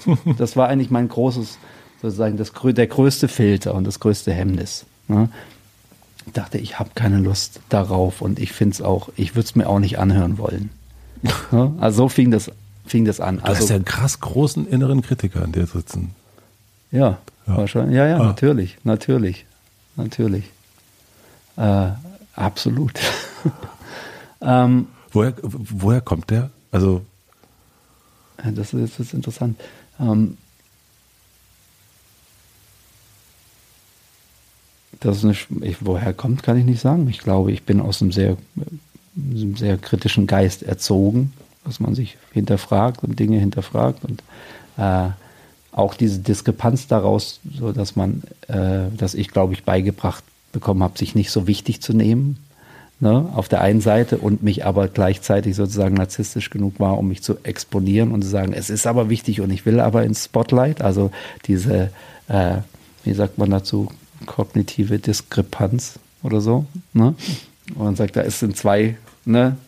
Oder nach Goethe, zwei Herzen in meiner Brust. Mhm. Ähm, oh, ja, ich glaube, daher, daher rührt das, dass ich immer so das Gefühl habe, äh, äh, es, es, gibt eine Kraft in mir, die drängt da raus und die will sich zeigen und die will gesehen werden. Und es gibt eine, die mich immer zurückpfeift und sagt, ey, jetzt nimm dich nicht so ernst. Ne? It's, it's, it's not about you. So, es gibt andere äh, Geschichten, die sind, haben nicht so viel Plattform wie deine. Und die sind äh, aber dringlich und wichtig. Mhm. So, vielleicht liegt da irgendwo dieses Thema begraben. Und kannst du das, also jetzt, wo du ja auch ein bisschen älter bist, ähm, wird das äh, besser? Ähm, ich glaube, was das große Learning ist aus der Platte, sozusagen, und das vielleicht wusste ich das davor, aber es hat das nochmal so, weil die Platte eben so komprimiert eben dann sich entschieden hat, doch, also doch, es darf darum es darf, gehen, es mhm, darf genau. um, um, eigene Biografie gehen, dass, ähm, dass ich, glaube ich, mehr als davor und mehr denn je verstanden habe, dass eigene Biografie zu verhandeln nicht heißt, äh, ähm, nur sich zu nur sich zu exponieren, sondern dass wir alle natürlich die gleichen Fragen haben und dass du sie natürlich sozusagen, dass, dass, dass Menschen, die deine Musik hören, sich spiegeln in dem, was du erzählst, weil sie genau, weil sie das alles kennen und weil du sozusagen zwar von dir ausgehend und exemplarisch was erzählst, aber letztlich, also zum Beispiel, es gibt einen ganz spezifischen Song, 17. September auf der Platte, mhm, äh, eine Beziehung über meinen Vater und interessant war, dass ich noch nie in meinem Leben so viele Vater-Sohn Gespräch geführt habe wie danach. Also die Angst war, ich mache da einen Song, der ist so explizit und der ist so, äh, der ist so nah an, an mir dran und dem, was wir zusammen erlebt haben, dass das irgendwie, äh, dass das nicht interessant sein könnte für andere. Und äh, die Erfahrung nach der Platte ist, dass das Gegenteil der Fall war, dass diese die, das darüber sprechen der Einladung war für alle anderen auch darüber zu sprechen. So, und ich glaube, das ist vielleicht das, was ich gelernt habe. Dass man natürlich irgendwie aus dem Erfahrungsschatz nur schöpfen kann, den, den man hat. Ähm, und dass es in der Musik darum geht, was, ja, im besten Fall was hinzubekommen, was für die anderen eben diese Einladung ist, zu eigener Reflexion und zu einem, zu einem gemeinsamen Gespräch dann. Hast du das Gefühl, dass du jetzt mit dem Album zukünftig dir einen Weg eröffnet hast, dem, diesen nörgelnden, äh, äh, miesepetrigen Herre äh, in Zukunft zu sagen, guck mal, nee, nee, nee, äh, äh, hau ab, äh, weil ich weiß, dass, dass äh, es geht. Ähm, ich inzwischen, ich habe jetzt gerade an einem Song gearbeitet, der ist mir nicht so gelungen, dass ich das sagen würde. Da war der Kritiker natürlich auch da. Scheiße. Aber es war ein Song, der sehr leicht war, ja. würde ich sagen. Ne? Und das ist mir gerade, glaube ich, wichtig. Also Spaß am Musik machen. Und es war schon eine Platte, die sehr äh, schwer auch ist in vielen Teilen und die auch in mir sozusagen Prozesse bewirkt hat oder auch auf Prozessen basiert, die ich sozusagen als ähm, ja auch äh, jetzt bald Ende 40-jähriger äh, äh, äh, Mensch so davor nicht hatte in meinem Leben. Also gerade so eine Auseinandersetzung mit Vaterschaft, also mit meinem eigenen Vater, aber auch meiner Situ Position, Situation als, als Vater. Ähm, Dazu gibt es auch einen Song 17. Genau, der, da mhm. gibt es eine Spiegelung auch, genau. Ähm, 17. Und ähm, insofern jetzt gerade habe ich erst das Gefühl, Sachen zu machen, die einfach, also bin ich wieder in diesem vielleicht diesem Hallo-Welt-Moment, wo ich sage, jetzt muss es erstmal kurz, das muss mal wieder Spaß machen. Und ja. ich habe gerade unglaublich Lust an, äh, hätte ich Lust, äh, und da ist noch zu viele Filter, einfach an so Rap-Sachen, die auch mal einfach äh, Spaß machen und ignorant sind. Ich höre mir gerade wieder Rap-Sachen an. Es gibt so ein paar neue, neue Dinge, die ich total gut finde. Äh, Tyler, the Creator, hat ein super Album gemacht, aber es gibt so Jungs, die heißen Griselda. Mhm. Da gibt's, äh, ähm, äh, da gibt es ja, also gibt es ein paar einfach tolle, tolle Sachen, die mir gefallen, die eigentlich so total, das ist, was du vorher sagtest, ja, es ist eben äh, swaggy und, äh, mhm. und cool und will was sein. Das gefällt mir gerade. Mhm. Ich weiß noch nicht, wie ich das, äh, äh wie ich das äh, umsetzen kann, dass es, äh, dass es irgendwie nicht völlig quatschig ist. Mhm. So zeitlich fein? ja, ich bin fein. Wie spät haben wir es denn? Ich habe keine, ich bin nicht Nö, ich glaube, ich bin meine Uhr stehen geblieben. Also ähm, es gab ein Zitat, also was du, du hast auf Instagram geschrieben, das lese ich mal ab. Ich wusste, dass Athen ein Album werden würde, auf das man sich einlassen muss und das zwischen all den schnellen, lauten Veröffentlichungen seine Zeit und seinen Raum braucht, um sich entfalten und zu erklären können. So. Ähm, und du hast dich, das hast du geschrieben, nachdem das Album rauskam und ähm, Top Ten gegangen ist. Und ich habe mich gefragt, wenn, so ein, wenn man so ein Album macht wie das, was wirklich eine wirklich in der Einladung ist, mal wieder ein Album von vorn bis hinten zu hören, weil die sind Übergänge drin. Es ist, äh, es ist wirklich so ein ähm, äh, auch furchtbar eigentlich Kopfkino. Ähm, so, weil das klingt ja, so, also so es war kitschig. schon die Idee, cineastisch. Cineastisch ja. klingt besser, danke. Ja, Kopfkino. Kopfkino klingt irgendwie so, keine Ahnung, nach, ja. nach Schlagerplatte oder so. Und es ist aber eigentlich, wenn man das so macht, dann ist es ja auch, könnte man auch als eine Erfolgsverweigerung irgendwie, weil es natürlich ganz viele Türen zumacht. Also diese ganz klassischen, was wir erst schon hatten, ähm, Playlist, äh, Musik, äh, total äh, alles äh, im gleichen Schema ist. Ist dir das bewusst? Ist dir das egal? Bist, wie, wie gehst du, also du scheinst das ja zu gewusst zu haben. Also du bist, hörst ja Musik so analytisch auch, dass du ja weißt, du weißt ja, was los ist eigentlich. Ähm, ja, natürlich, aber also auch bei, also, also man geht natürlich immer davon aus, dass es trotzdem alle irgendwie dann toll mhm. finden. Ja. Äh, insofern so analytisch ist es dann auch nicht. Nee. Aber ja, es war schon klar, dass es sehr antizyklisch, mhm. sehr im Gegensatz zu dem steht, was gerade äh, funktioniert oder gefragt ist. Zumindest in, sagen wir mal, in dieser äh, kommerziellen ja. Welt. Ich, also ich wollte das, natürlich war das auch eine Entscheidung zu sagen, ich will das so machen und es geht also tatsächlich um künstlerischen Ausdruck und mir ist dieses musikalische und künstlerische Statement zu diesem Zeitpunkt meiner Karriere einfach total wichtig. Mhm. Ähm, ähm, und ich will mich hundertprozentig wohlfühlen können mit dem, was ich da raushaue. Und es darf keine Kompromisse geben. Und ähm, das war schon, ja, war schon das, äh, also insofern ja, war, war mir das bewusst. Aber ich kannte mich auch zu schlecht aus, um einschätzen zu können, was ein Song wie Wille auf der Klippe, auf dem Trettmann drauf mhm. ist, der ja durchaus kommerziellen Erfolg hatte und einen Sound gemacht hat, der auch ästhetisch ähnlich ist, so was sowas bewirken kann oder nicht. Da bin ich vielleicht schon davon ausgegangen, dass es ein bisschen größere Kreise zieht. Mhm. Bei einem Song wie Athen war mir schon klar, also wenn man jetzt mit einer ersten Single kommt. Mit sechs ist, Minuten. Ja, genau. Und mit einem musikalischen Zwischenpart, der äh, zweieinhalb Minuten lang ist, äh, äh, dass es jetzt nicht Format ist.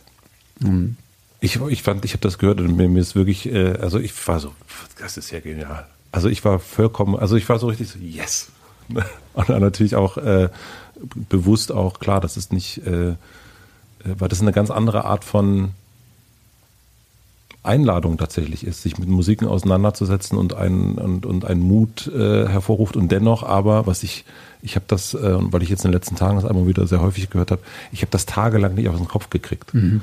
Ähm, also so natürlich genauso mit diesen, mit so Pop total spielt, ähm, aber ähm, in, in, nicht, nicht fassbar ist im Sinne von äh, Tanzen von Clouseau, mhm. äh, wenn man das jetzt so mal nennt, ja. weil das ähm, ja. Äh, und das fand ich fand ich großartig, also so, äh, dass, dass du das machst und dass du das, äh, dass du diesen Weg gehst und auch mit dem ganzen Album, mhm. also Nee, das war auch tatsächlich, also ich mochte den Song auch richtig und das war so, also wenn man mal was hinbekommt, wo man sagt, das will ich jetzt aber gern zeigen, ja. das kennst du ja.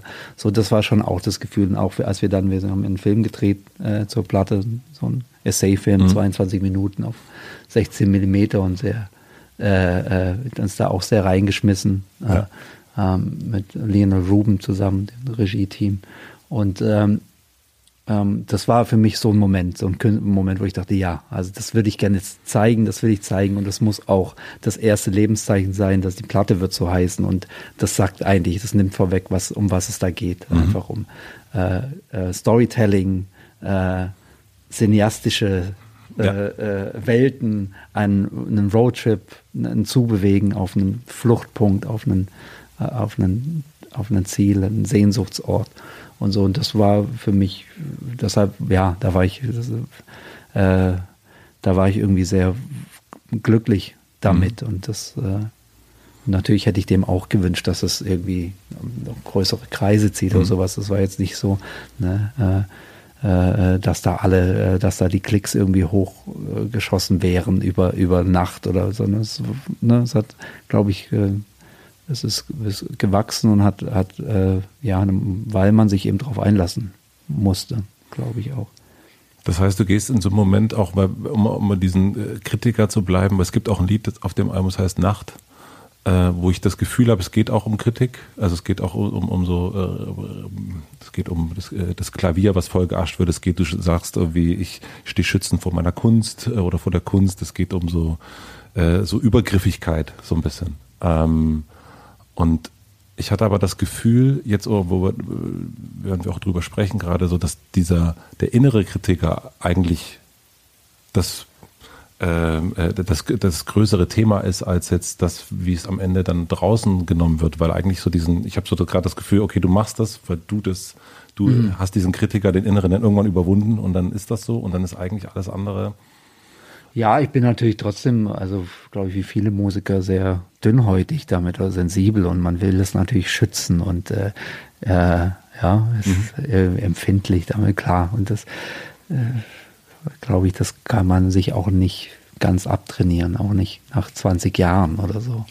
Ähm, aber es ist einfacher, sozusagen mit Kritik umzugehen und wenn man glücklich ist mit einer Sache, die man mhm. gemacht hat, weil dann, äh, klar, kann es nicht jedem gefallen und äh, aber man weiß ja auch nicht, wer der andere ist und ob einem das gefallen würde, was der macht oder ob man, ob einem das überhaupt wichtig ist, ob es ihm gefällt, ob man ihn adressiert, der ist das Gegenüber, mhm. ihn oder sie. Äh, du merkst, ich tue mir mit Gender ähm, rechter Sprache sehr, sehr schwer.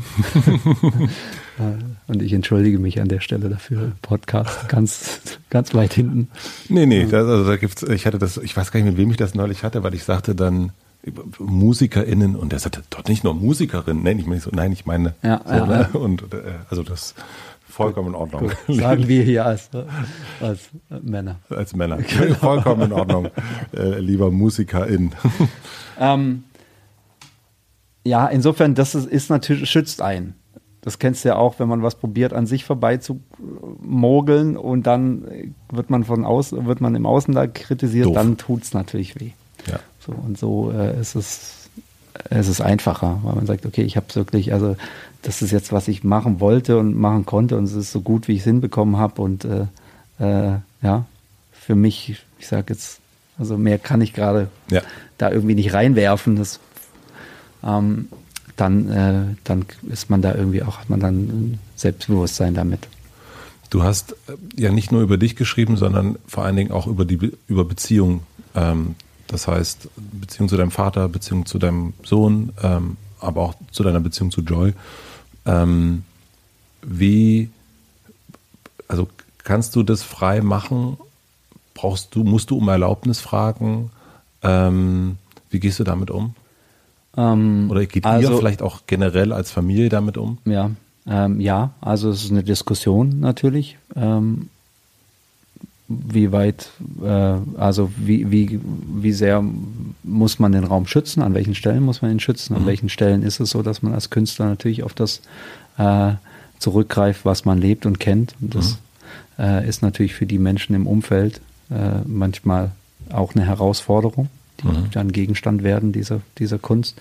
Ich glaube, bei Joel mir, dadurch, dass wir beide äh, äh, KünstlerInnen sind, ähm, ist es, gibt es da eine Übereinkunft darüber, auch äh, also wo, ähm, wo dieser Schutzraum auch anzufangen hat, also wo man sagen kann, man kann ähm, emotionale machen, Sachen machen und äh, äh, wo würde ich die Linie ziehen? Vielleicht zwischen äh,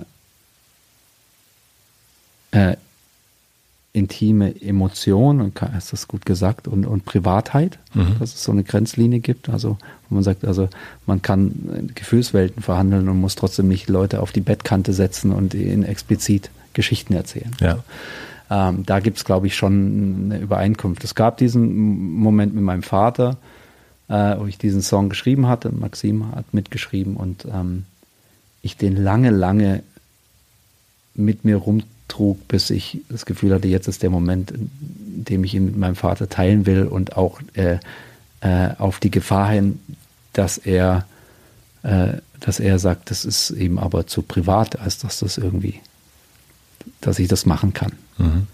Ähm, und äh, ja, also vielleicht erzähle ich die Geschichte kurz. Ja, also das war ging ging ein paar, also der Song lag bestimmt zwei, drei Monate rum. Und dann, mein Vater ist ein Nachtmensch und es war ein Abend, den ich auch lange wach war und ein äh, bisschen Weißwein getrunken und mir ein bisschen Mut angetrunken und ihm eine Mail geschrieben, in dem es eigentlich um was anderes ging äh, und dann so in einem ne, äh, Appendix drunter geschrieben, da übrigens, ich habe einen Song geschrieben äh, äh über dich und Kindheitserinnerungen und, äh, und hör dir den doch mal an und sag mir doch mal, wie du den findest.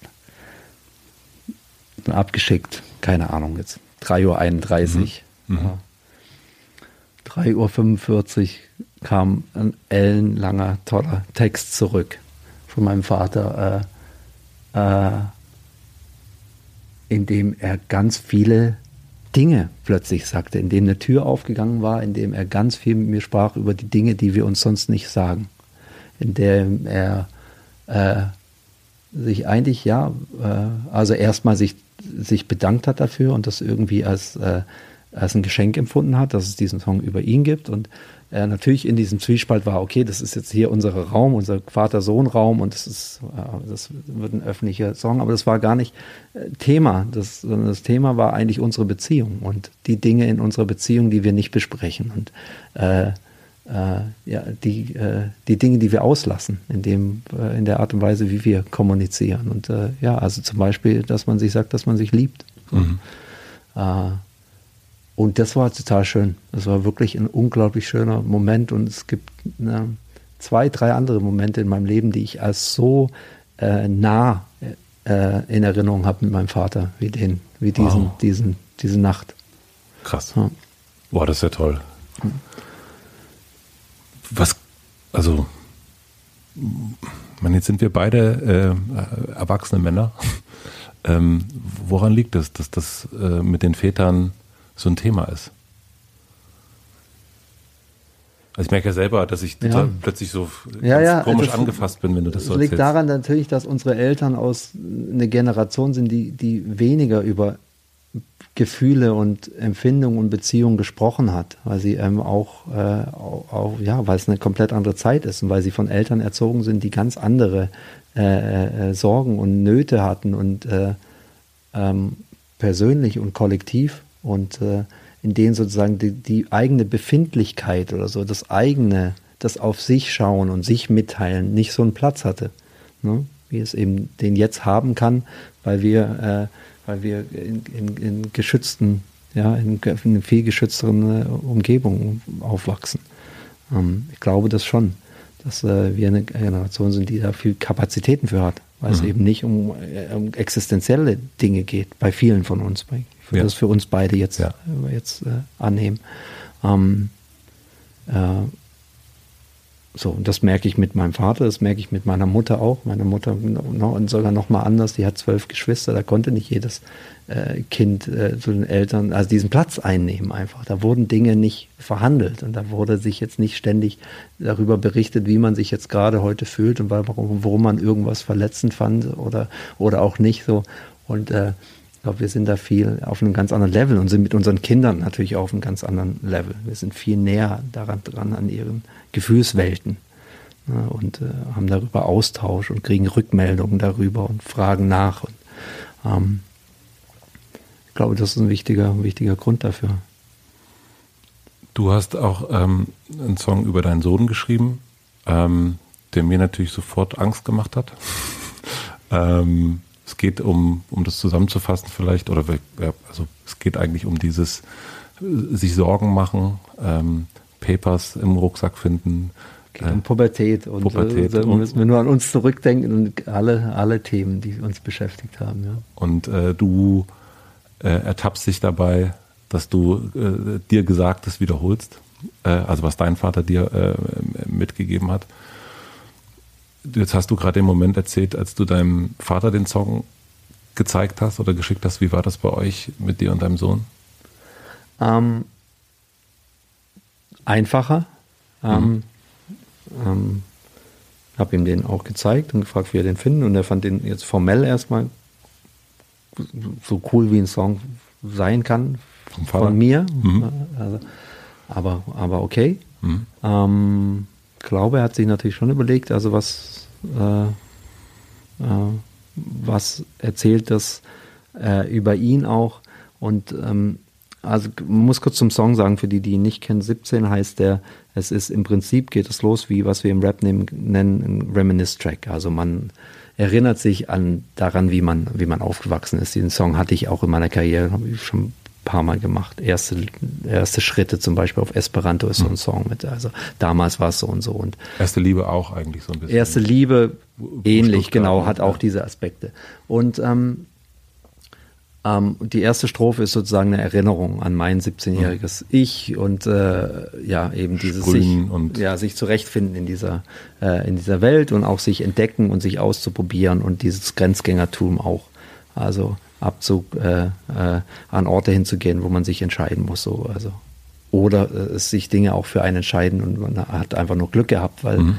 äh, weil der Quatsch, den man gemacht hat, der nicht äh, Schlimmeres produziert hat. Und das ist die komplette erste Strophe und letztlich der letzte, letzte Satz ist so. Und jetzt äh, äh, stehst du hier vor mir und bist eigentlich mein 17, ne, bist dieser 17-jährige Junge, der ich damals war. Und dann die zweite Strophe behandelt genau das sozusagen, also die Vaterperspektive darin und die Angst darüber, äh, sozusagen, äh, ob man, also die Frage nach Vertrauen natürlich der Eltern und die Angst äh, darüber oder die Frage darüber, ob man genug installiert hat in seinen Kindern an Vorstellungen von von falsch und richtig und äh, äh, als dass sie äh, dass sie durchs Leben navigieren können und ihre Entscheidungen treffen können, so dass sie äh, äh, ja, ähm, dass sie abschätzen können, also was, was Folgen sein können ihres Handelns. Und das ist ja die große Frage in der Pubertät. Ist man sich immer so, und das wissen wir alle, wie oft wir an diesen Punkten waren, an denen wir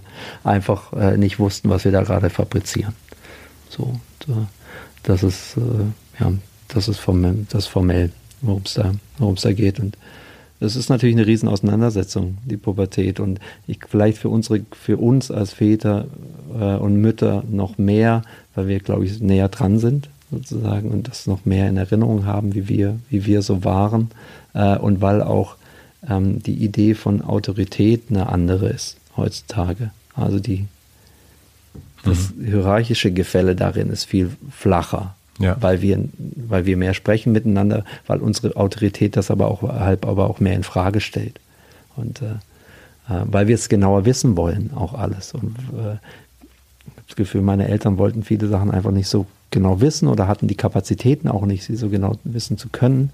Äh, und es war natürlich auch, auch, auch ein Schutz für sie. Mhm. Ja, und ich glaube, wir sind da in dem, was wir miterleben, aber auch in dem, was wir antizipieren, sind wir da eine andere Generation. Mhm. Du musst ein bisschen ja, Entschuldige. Ja. Ähm, wie bist du, also, oder anders, du hast den, du hast ihm das vorgespielt, hat sich bei euch dann auch dadurch was verändert? Also hat, ist da auch eine Tür aufgegangen, die es vorher nicht gab, wie bei deinem Vater? Ähm, es ist eine andere Tür aufgegangen. Ich habe ihn gebeten, sozusagen Rap, also er er rappt ja auch. Er rappt auch so, und äh, eine Perspektive sozusagen zu schreiben. Mhm. Und dann hat er, ein, äh, hat er ein Verse geschrieben dazu und es gibt im Film, ja. äh, taucht er auf und, und, und performt seinen Part und sozusagen, also als damals 17-Jähriger hat er ihn geschrieben, ich glaube am letzten Tag, äh, am Tag vor seinem 18. Geburtstag haben wir ihn aufgenommen, äh, ähm, den Song. Und es ist einfach die, sozusagen die Lebensrealität und die Observation des Außens der, der Berliner Stadt und seiner Umgebung eines 17-Jährigen, damals 17-Jährigen. Also du hast selber schulisch, sagen wir mal so, äh, ähnliche Erfolge gefeiert wie ich. Äh, also ich bin zumindest nicht sitzen geblieben, aber ich habe auch, ich habe ich hab nur dann die Realschule geschafft. Äh, du bist zweimal sitzen geblieben ähm, und dann sitzt quasi zu Hause der Sitzenbleiber ähm, schulisch aber der es ja dennoch geschafft hat. Ähm, der ein, ein, ein ja. berühmter Sänger geworden ist. Genau. Ähm, ja, genau. Wie darf ich das fragen oder ist es? Natürlich, mit Ach und Krach und mit viel Glück. Das ist ja genau die Angst, dass ähm, wie das ist, meinst du? Ja, wie, weil die Argumente sind ja, also man hat ja faktisch eigentlich keine Argumente. Nee, nur das schlechte eigene Beispiel und äh, genau. nein, es ist ja eben auch so, dass Erfahrungen sind eben nicht vererbbar oder Erfahrungen sind in, nur in Teilen vermittel, äh, vermittelbar, aber mhm. letztlich müssen Menschen, Kinder ihre eigenen Erfahrungen machen und mhm. äh, müssen das spüren, müssen sich spüren, müssen die Konsequenzen ihres Handels spüren, um, um dann im Nachhinein zu sagen, ah ja, okay, jetzt weiß ich, es geht uns ja auch, jetzt weiß ich, was du meinst, oder? Ähm, ja, das ist natürlich genau, wenn man sich da immer so vor Augen hat und äh, da sind zwei Elternteile, die sich vor Augen haben und die durchaus äh, ja, also interessante Lebenswege haben und auch viel Glück hatten. Ne? Und auch in eine Zeit reinkamen, in denen, äh, in denen sich ganz viele Sachen gefügt haben. Total, total gut. Ne? Und auf jeden Fall sind, haben wir beide, Joy und ich, keine Biografien, die so äh, äh, sehr exemplarische Lebenswege sind, wo man sagen kann, okay, so kannst du es auch machen, das wird schon. Mhm, ja. ne? So.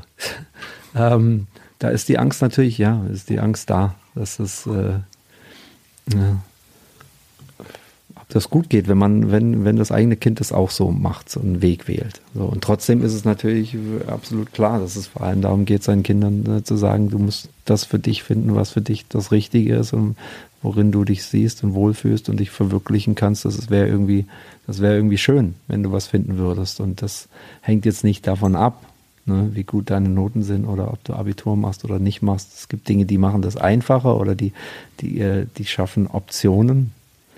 Äh, ähm, das ist nicht schlecht, die zu mhm. haben. Mhm. Äh, aber am Ende müssen sich die Kinder da entscheiden und, und ihren Weg wählen. Und am wichtigsten ist, ja, dass sie irgendwie, und das ist eben, glaube ich, diese Suche ist, ist das Entscheidende und ob man da helfen kann.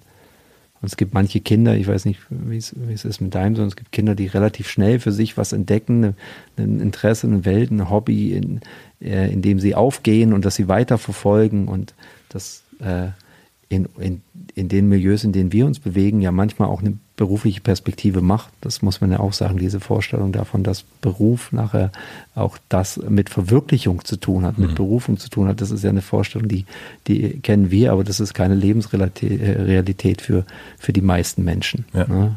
Das ist ein absolutes Privileg auch. Ähm, und das wünscht eins, dass man sich für seine Kinder wünscht. Dieses Privileg auch, ja. Ja. Was haben die dir beigebracht, deine Kinder? Boah, das was würdest du darauf antworten? Boom, Tischtennis, ne? ähm, ähm, Sprache, total. Ähm, die Muster, die ich mitgekriegt habe von meinem Vater oder von meinen Eltern, total zu durchbrechen. Also ich in Stresssituationen bin ich in so gelernte Muster verfallen. Also ich bin laut geworden, obwohl ich eigentlich überhaupt kein so lauter Typ bin.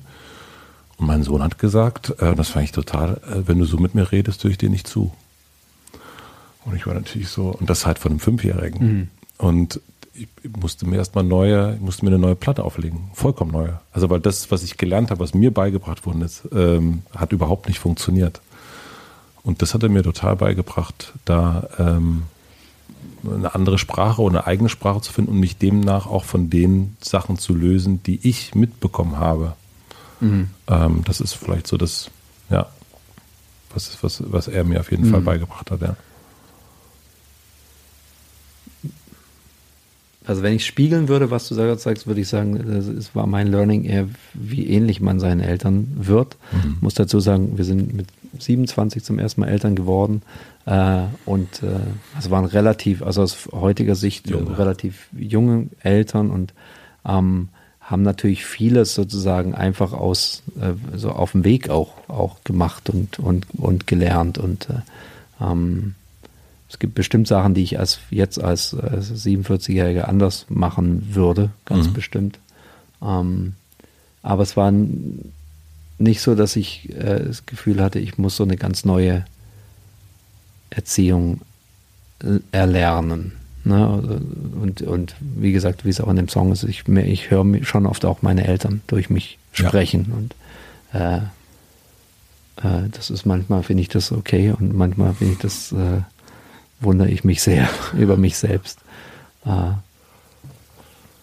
ähm, aber ich finde es, ne, also was ich sagen kann, ist, ich finde es irgendwie, ne, was ich gelernt habe, es ist eine Reise, die man zusammen macht. Und man ist in jeder Situation, in jeder Lebensphase ist man gemeinsam zum ersten Mal. Mhm. Und die Aufgabe ist jedes Mal zusammen auch das als diese, diese äh, ja, Herausforderung anzunehmen und sich und, äh, und darin auch, auch darin offen zu sein sein zu sein. So, das war, glaube ich, ein wichtiger Punkt für mich, als mein älterer Sohn in die Pubertät kam, dass wir das Gespräch geführt haben. Ich, äh, ich mache Fehler, bestimmt, dir gegenüber. Ich bin nicht immer gerecht. Äh, ähm, ich treffe falsche Entscheidungen. Äh, ähm, ich probiere so, das so gut zu machen und dir so gut da irgendwie an der Seite zu stehen, wie es möglich ist, aber äh, ähm, ich weiß nicht, ob ich das zu jedem Zeitpunkt hinkriege. Und äh, das war für mich ein ganz guter, mhm. also man hört sich an, als würde ich, hätte ich mich da aus der Verantwortung gestohlen. Nee, aber ich habe zumindest das Gespräch darüber aufgemacht, dass das ein gemeinsamer Raum ist und dass der verhandelbar ist. Ja. Ähm, so, und ich glaube, das hat äh, an manchen Punkten geholfen. Mhm. Also viel, also bei wirklich vielen Sachen, die äh, Fehlern, die passieren, zu, zu streng sein, äh, äh, ja, zu laut werden, ja. ähm, ungerecht zu sein, äh, sein, ne, irgendwelche äh, äh, autoritären Muster durchzusetzen, aus Angst davor, dass es irgendwie einem sonst entgleitet und all diese Dinge. Jürgen Vogel, mit dem habe ich darüber mal gesprochen und der erzählte, und der hat mir so den, den, den fand ich mit einen der besten Tipps gegeben. Ähm, der sagte, man muss sich sehr schnell und sehr zeitig anfangen zu entschuldigen. Und, ähm, und das war für mich so äh, das, das, was so das Verhältnis komplett verändert hat.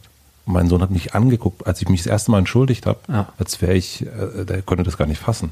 Weil der Jürgen vorgesagt hat, das ist so treffend, ja, die Kinder fühlen sich ja die ganze Zeit irgendwie blöd, dass sie irgendwie was nicht richtig, man ziehen ihre Hosen nicht richtig einräumen, das Zimmer nicht richtig auf, essen nicht richtig, sitzen nicht richtig.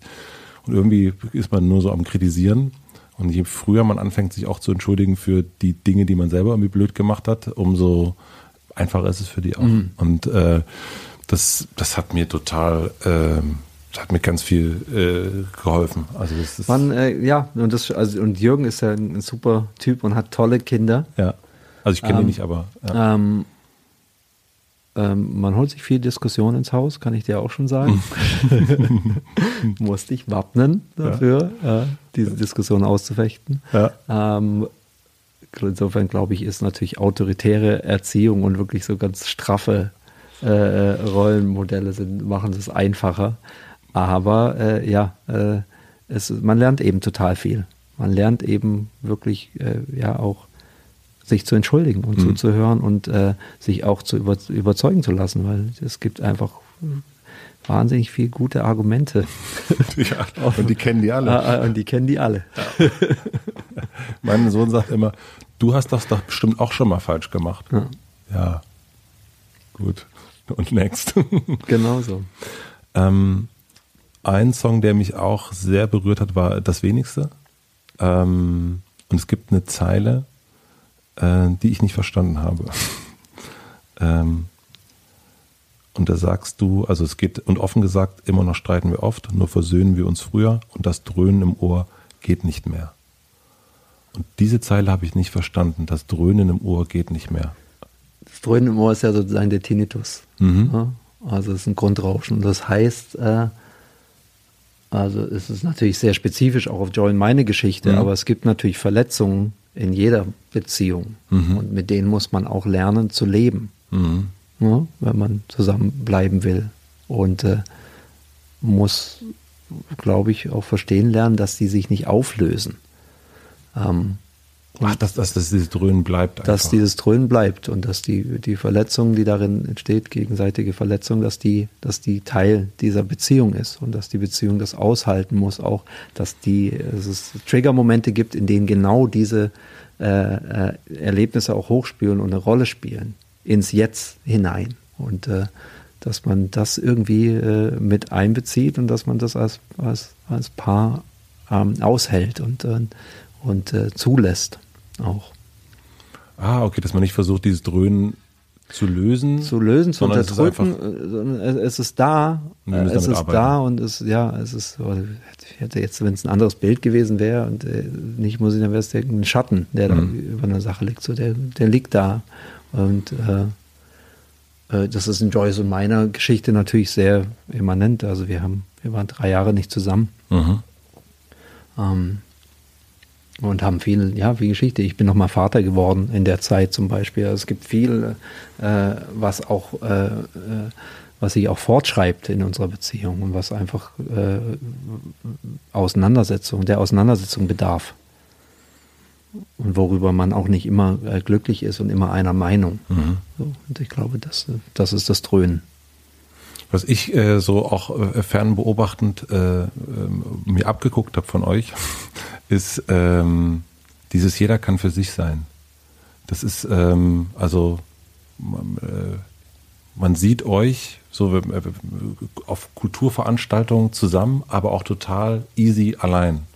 Und es gibt ähm, aber so ein, auch in meinem Freundeskreis gibt es so eine, so eine, äh, gibt es viele Beziehungen, die immer so, die kommen immer so zu zweit äh, und es geht nicht mehr weg sozusagen. Es ist immer und dann irgendwann sieht man sie auch gar nicht mehr. Mhm. Ähm, und das fand ich total äh, äh, immer wieder schön, irgendwie bei euch zu sehen. So den, ähm, keine Ahnung, äh, Joy dann auf einer auf einem Gallery Weekend zu sehen, die sie da alleine so rumguckt äh, äh und so. Und das ist aber auch vollkommen, also so, da, da, fehlt auch in dem Moment nichts. So und genauso wie du auf dem, auf dem Crow-Konzert bist und da fehlt auch nichts. Mhm. Äh, und das ähm, fand ich total schön und auch so gut, dass das, äh, das geht eben auch. Man kann auch für sich sein und das funktioniert. Mhm. Das habe ich mir total irgendwie, das ist so, äh, wenn ich an euch denke, denke ich das ganz oft so ihr.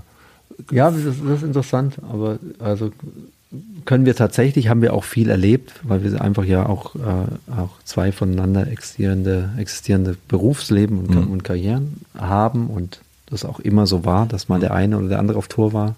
Vor allem als wir die Zeit, in der wir sozusagen dann Eltern waren, ist äh, ab irgendwann, spätestens ab dem Zeitpunkt, zu dem die Kinder eingeschult waren, ist auch gar nicht anders möglich war. Ja. Ähm, das hat uns, glaube ich, immer sehr äh, gut getan. Auch und äh, ja, dass wir jetzt auch nicht so die äh, äh als Paar nicht so die Partybärinnen sind. ähm, Joy, äh, Joy geht jetzt nicht so gern so auf, auf solche Events, mhm. wenn es da nichts zu tun gibt für mhm. sie. Also mhm. Kulturveranstaltungen ja, aber jetzt äh, auf irgendwelche Teppichveranstaltungen und sowas. Das ist jetzt gar nicht ihre Welt. Mhm. Äh, meine jetzt auch nicht unbedingt, aber ich gehe einfach gern mal aus auch oder so. Aber deshalb sieht man uns nicht so oft zusammen. Mhm. Aber das ist ja auch schön. Also das hat irgendwie auch so, ein, gerade wenn man so als bekanntes Paar unterwegs auch, ne, also so diese äh, öffentlich zusammengekommen äh, im Grunde in der Öffentlichkeit durch einen Song ähm, und dann äh, so, so, ein ähm, ja, so ein Bild auch natürlich irgendwie äh, abgibt und dass es aber dieses Bild eben auch äh, separat gibt und dass man irgendwie nicht nur ja. zusammen ist und nicht nur ja. äh, äh, ein Na, wie geht's euch äh, ist. Genau. So. Na, wir verstehen uns gut, wir verstehen uns äh, auch gut auf die, auf die Distanz. Mhm. ich glaube, das ist vielleicht auch, auch wichtig, dass wir das, dass wir das haben und leben können. Ne? Du hast dich ja dann am Ende, also der innere Kritiker, das haben wir ja ganz viel durch äh, äh, heute auch schon, äh, getraut oder traust dich ja immer wieder die Platte irgendwann auch abzuschließen, äh, immer Deadline und immer, äh, äh du hast schon im anderen Interview, glaube ich, äh, bei der Zeit gesagt, äh, wie lange dann so eine Unplugged-Session gegenüber Nacht durchgearbeitet und so weiter bis zum letzten geht nicht mehr. Ähm, Clouseau sagte mir, dass er sich fühlt, als würde er eine Klassenarbeit abgeben, die äh, quasi ganz Deutschland anguckt und bewertet, äh, wenn er sowas raus tut. Ähm, wie ist es für dich? in dem Moment, wenn du sagst, jetzt, bitte? Hm. Ähm, ich freue mich immer, wenn dieser musikalische Part, also wenn wir im Master sind, weil dann weiß ich, dann geht eigentlich Arbeit los, die ich total gern mache, also und die auch schon parallel passiert, aber dann äh, die geht dann das ganze Augenmerk, Grafik, mhm. äh, ähm, also die audiovisuelle, die visuelle Umsetzung des Albums, total, ne? ja, also doch mal da auch in die Konzeption zu gehen und die Dinge zu machen. Und ich finde das äh, total schön immer, mhm. weil ich merke, jetzt habe ich dafür Kapazitäten und das ist einfach der andere Teil, der mich, der mir total Spaß macht. Ähm, und ich kann es dann irgendwie, glaube ich, schon los, loslassen. Mhm. Ähm, und ich habe auch irgendwann den Punkt, an dem, also es geht ähnlich wie bei Clouseau, es geht ewig und durch tausend Mix-Revisions und es ist wirklich dann äh, psychoakustisches Hören. Das ist nicht mehr, niemand außer uns weiß dann noch, worum es geht, aber äh, es ist die Welt in dem Moment. Mhm. Ob die Snare jetzt 0,2 dB lauter ist oder weiter links im Panning sitzt oder whatever. Mhm. So, ne? Und äh, ich, ich kriege ja Glösen in diesen Mixphasen auch immer wieder mit, wo er wirklich Vollkommen. auf 100 verschiedenen Anlagen und was weiß ich und dann nochmal zurück und ah, und was ja. ist das dann, was das so macht? Also was ist ist das eine Angst, dass man jetzt irgendwie eine Sache nicht genug fertig und dann könnte man sagen, ah, weil du nicht äh, noch länger dran, also was was ist das? Nee, die Gewissheit, dass es sozusagen un, also nicht fertig ist, bis es abgegeben ist, sondern dass es ja und äh, und man muss dazu sagen, es ist jetzt nicht wie, wie bei einem, wie man sich das vorstellen kann, zum Beispiel bei einem bildenden Künstler, der ein Bild malt und irgendwann für sich weiß, jetzt lege ich ne, den Pinsel beiseite. Ja. Das ist, sondern man gibt es ja in andere Hände auch. Mixen ist was, das macht man nicht selbst. Ja. So, dann ist man plötzlich in einer Situation, wo man im Austausch ist mit Leuten, ne, die eine eigene Vorstellung rein reingeben nochmal. Und mhm. da muss man sich dann überlegen, fühle ich mich damit wohl? Und ist es so und trifft es das, was ich da intendiert habe? Oder oder man orientiert sich an Demos. Das ist immer das Schlimmste, dass man schon einen Mix hatte, einen eigenen, äh, an den hat man sich so gewohnt, weil das hat man ja hundertmal Freunden und der Familie und was weiß ich, äh, Bekannten, Bekannten vorgespielt. Äh, und, äh, und man muss sich von dieser Vorstellung lösen und solche Sachen spielen da rein. Aber es ist natürlich die Angst sozusagen, äh, ja, äh, dass man, dass es mit der Abgabe in Stein gemeißelt ist und man nicht zurück kann und alles, was einem noch auffällt, ab dann sozusagen in den luftleeren Raum läuft, weil das ist vorbei. Was ist das Schönste, was passieren kann, nachdem du das gemacht hast? Also nachdem du diesen, nachdem du dich getraut hast, das abzugeben und oder vielleicht auch das Schönste, was mit dem Album jetzt passiert ist? Na, das Schönste ist natürlich schon, also Resonanz zu bekommen, die irgendwie, also wo man merkt, dass man kriegt von Menschen, die einem wichtig sind oder deren Meinung man schätzt, kriegt man kriegt man Feedback und das ist toll oder man kriegt Feedback von Menschen, die man nicht kennt und äh, kriegt emotionales Feedback mhm. auf Dinge, die man emotional gemeint hat. Äh, mhm. äh, ähm, das ist schön natürlich dann, also für mich tatsächlich was zu haben, mit dem ich dann mir irgendwie live überlegen kann, wie konzeptioniere ich das und wie geht das weiter. Ähm, so, also das, dieser Stein, der dann ins Rollen kommt, wo man damit arbeiten darf an, mhm. Äh, an, der Sache, an der man so viele Jahre saß und das irgendwie das Licht der Welt erblickt und man es jetzt mhm. auch auf die Bühne bringt zum Beispiel. Ähm, das sind so die, die, äh, die schönen Momente. Und, oder auch, ja, Momente, in denen man, es gibt ja auch Tagesformen. Du siehst es dann mal einen Tag oder hörst es dir wieder an und oh, bist unglücklich damit. Und aber diese Tage, an denen es dir irgendwo begegnet, in dieser mhm. Promo-Phase oder sowas und du denkst, okay, das ist finde es gut. Mhm. Ich finde es selbst irgendwie gut. Das sind schöne Momente. Was kannst du denn auch sagen? Also du kannst dir auch sagen, ähm, Max, das hast du gut gemacht?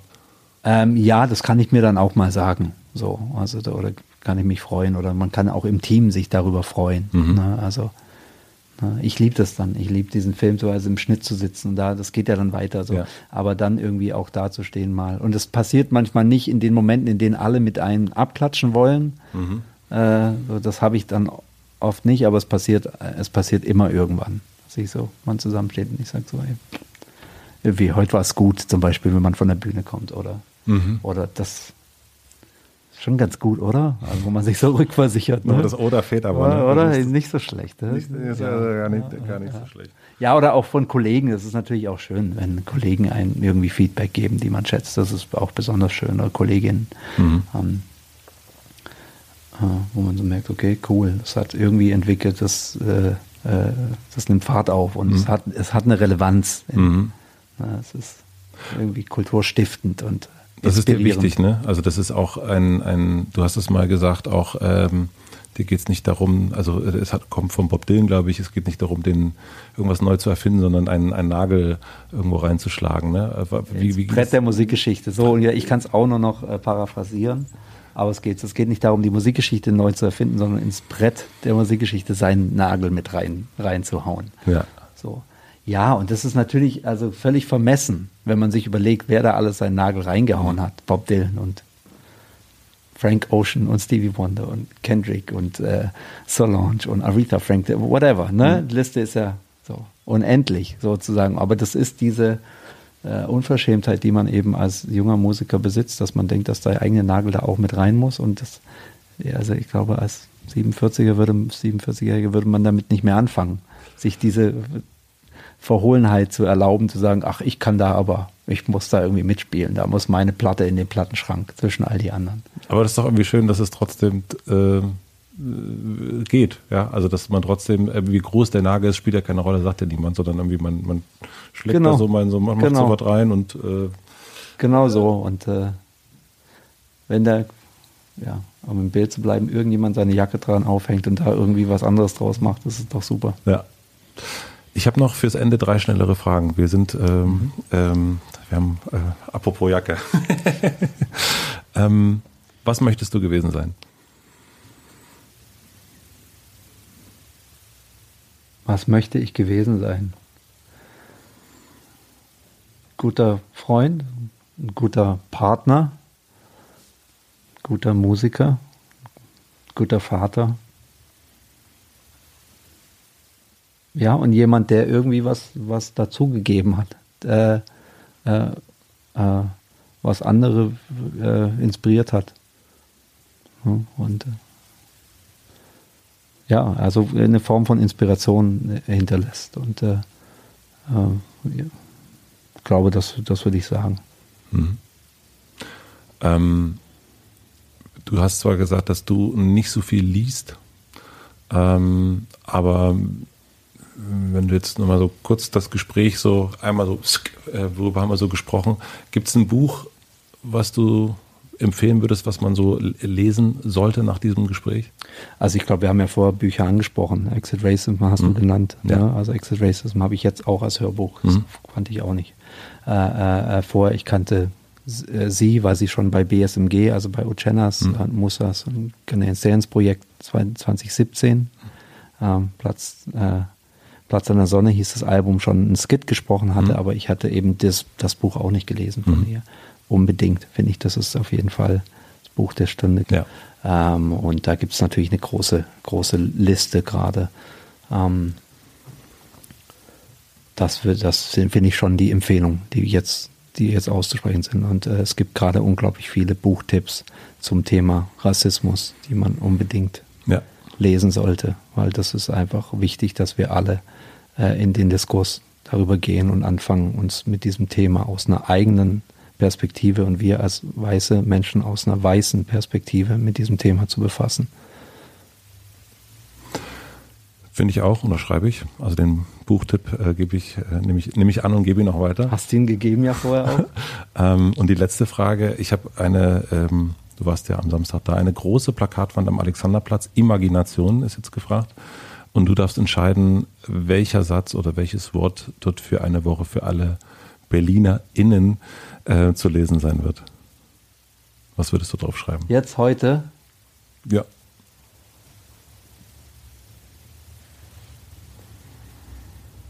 Ja, also äh, auch da würde ich jetzt draufschreiben. Äh, um, check your white privileges.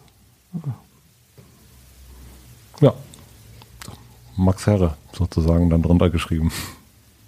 Ja, also da muss mein Name nicht drunter stehen. Es geht da überhaupt, also als allerletztes um mich. Es geht um uns als, mhm. äh, als Gesellschaft und es geht um uns als weiße Mehrheitsgesellschaft und dass wir das nicht äh, als Trend der Stunde sehen, sondern dass wir sagen, von jetzt an, für, von jetzt an, spätestens fangen wir uns, äh, fangen wir an, uns mit der äh, weißen Perspektive äh, von Rassismus auseinanderzusetzen, mit dem, was wir äh, was wir dazu beitragen können, dass es Rassismus irgendwann nicht mehr gibt in dieser Welt.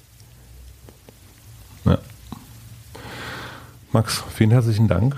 Das hat mir große Freude bereitet und ähm, ich ähm, hänge auf jeden Fall sehr, sehr gerne immer wieder meine Jacke an deinen Nagel. Ach, schön. Und umgekehrt. Vielen herzlichen Dank. Vielen, vielen herzlichen Dank fürs Zuhören. Ich hoffe, euch hat die Folge genauso viel Freude gemacht wie mir. Mir hat es auf jeden Fall großen, großen Spaß gemacht, mit Max Herre zu sprechen. Ich freue mich wie immer, wenn ihr den Podcast abonniert, wenn ihr ihn einer einzigen Person weiterempfiehlt. Und ich freue mich jetzt langsam geht es auch wieder, wenn ihr mir Instagram Stories von dem Ort schickt oder von der Situation, wo ihr gerade den Podcast hört. jetzt gibt es einen Podcast-Tipp zum direkten Weiteren. Wenn ihr euch für künstlerisches Leben, für Kreativität für Prozesse und so weiter interessiert, dann solltet ihr unbedingt mal in Salon Holofernes reinhören. Und zwar ist es der Podcast von Judith Holofernes. Sie ist selbst Sängerin, hat früher bei Wir sind Helden gesungen, ist jetzt als Solokünstlerin unterwegs, schreibt Bücher, macht vieles geiles, kreatives Zeug. Und sie macht einen Podcast und spricht da unter anderem mit Sascha Walz, mit Fanny van Dan, mit Amanda Palmer. Sie spricht mit Philipp von Deichkind, mit Tim Raue und vielen, viel mehr und spricht mit ihnen über ihr künstlerisches, kreatives Leben. Ein toller Podcast, Salon Holofernes, überall da, wo es Podcasts gibt. Und jetzt wünsche ich euch noch einen schönen Tag, einen guten Morgen, eine gute Nacht, einen schönen Mittag, einen schönen Spaziergang. Viel Spaß in der Badewanne noch. Viel Spaß hoffentlich gleich beim Einschlafen. Bei all den Dingen, die ihr jetzt als nächstes macht. Bis nächste Woche. Euer Matze.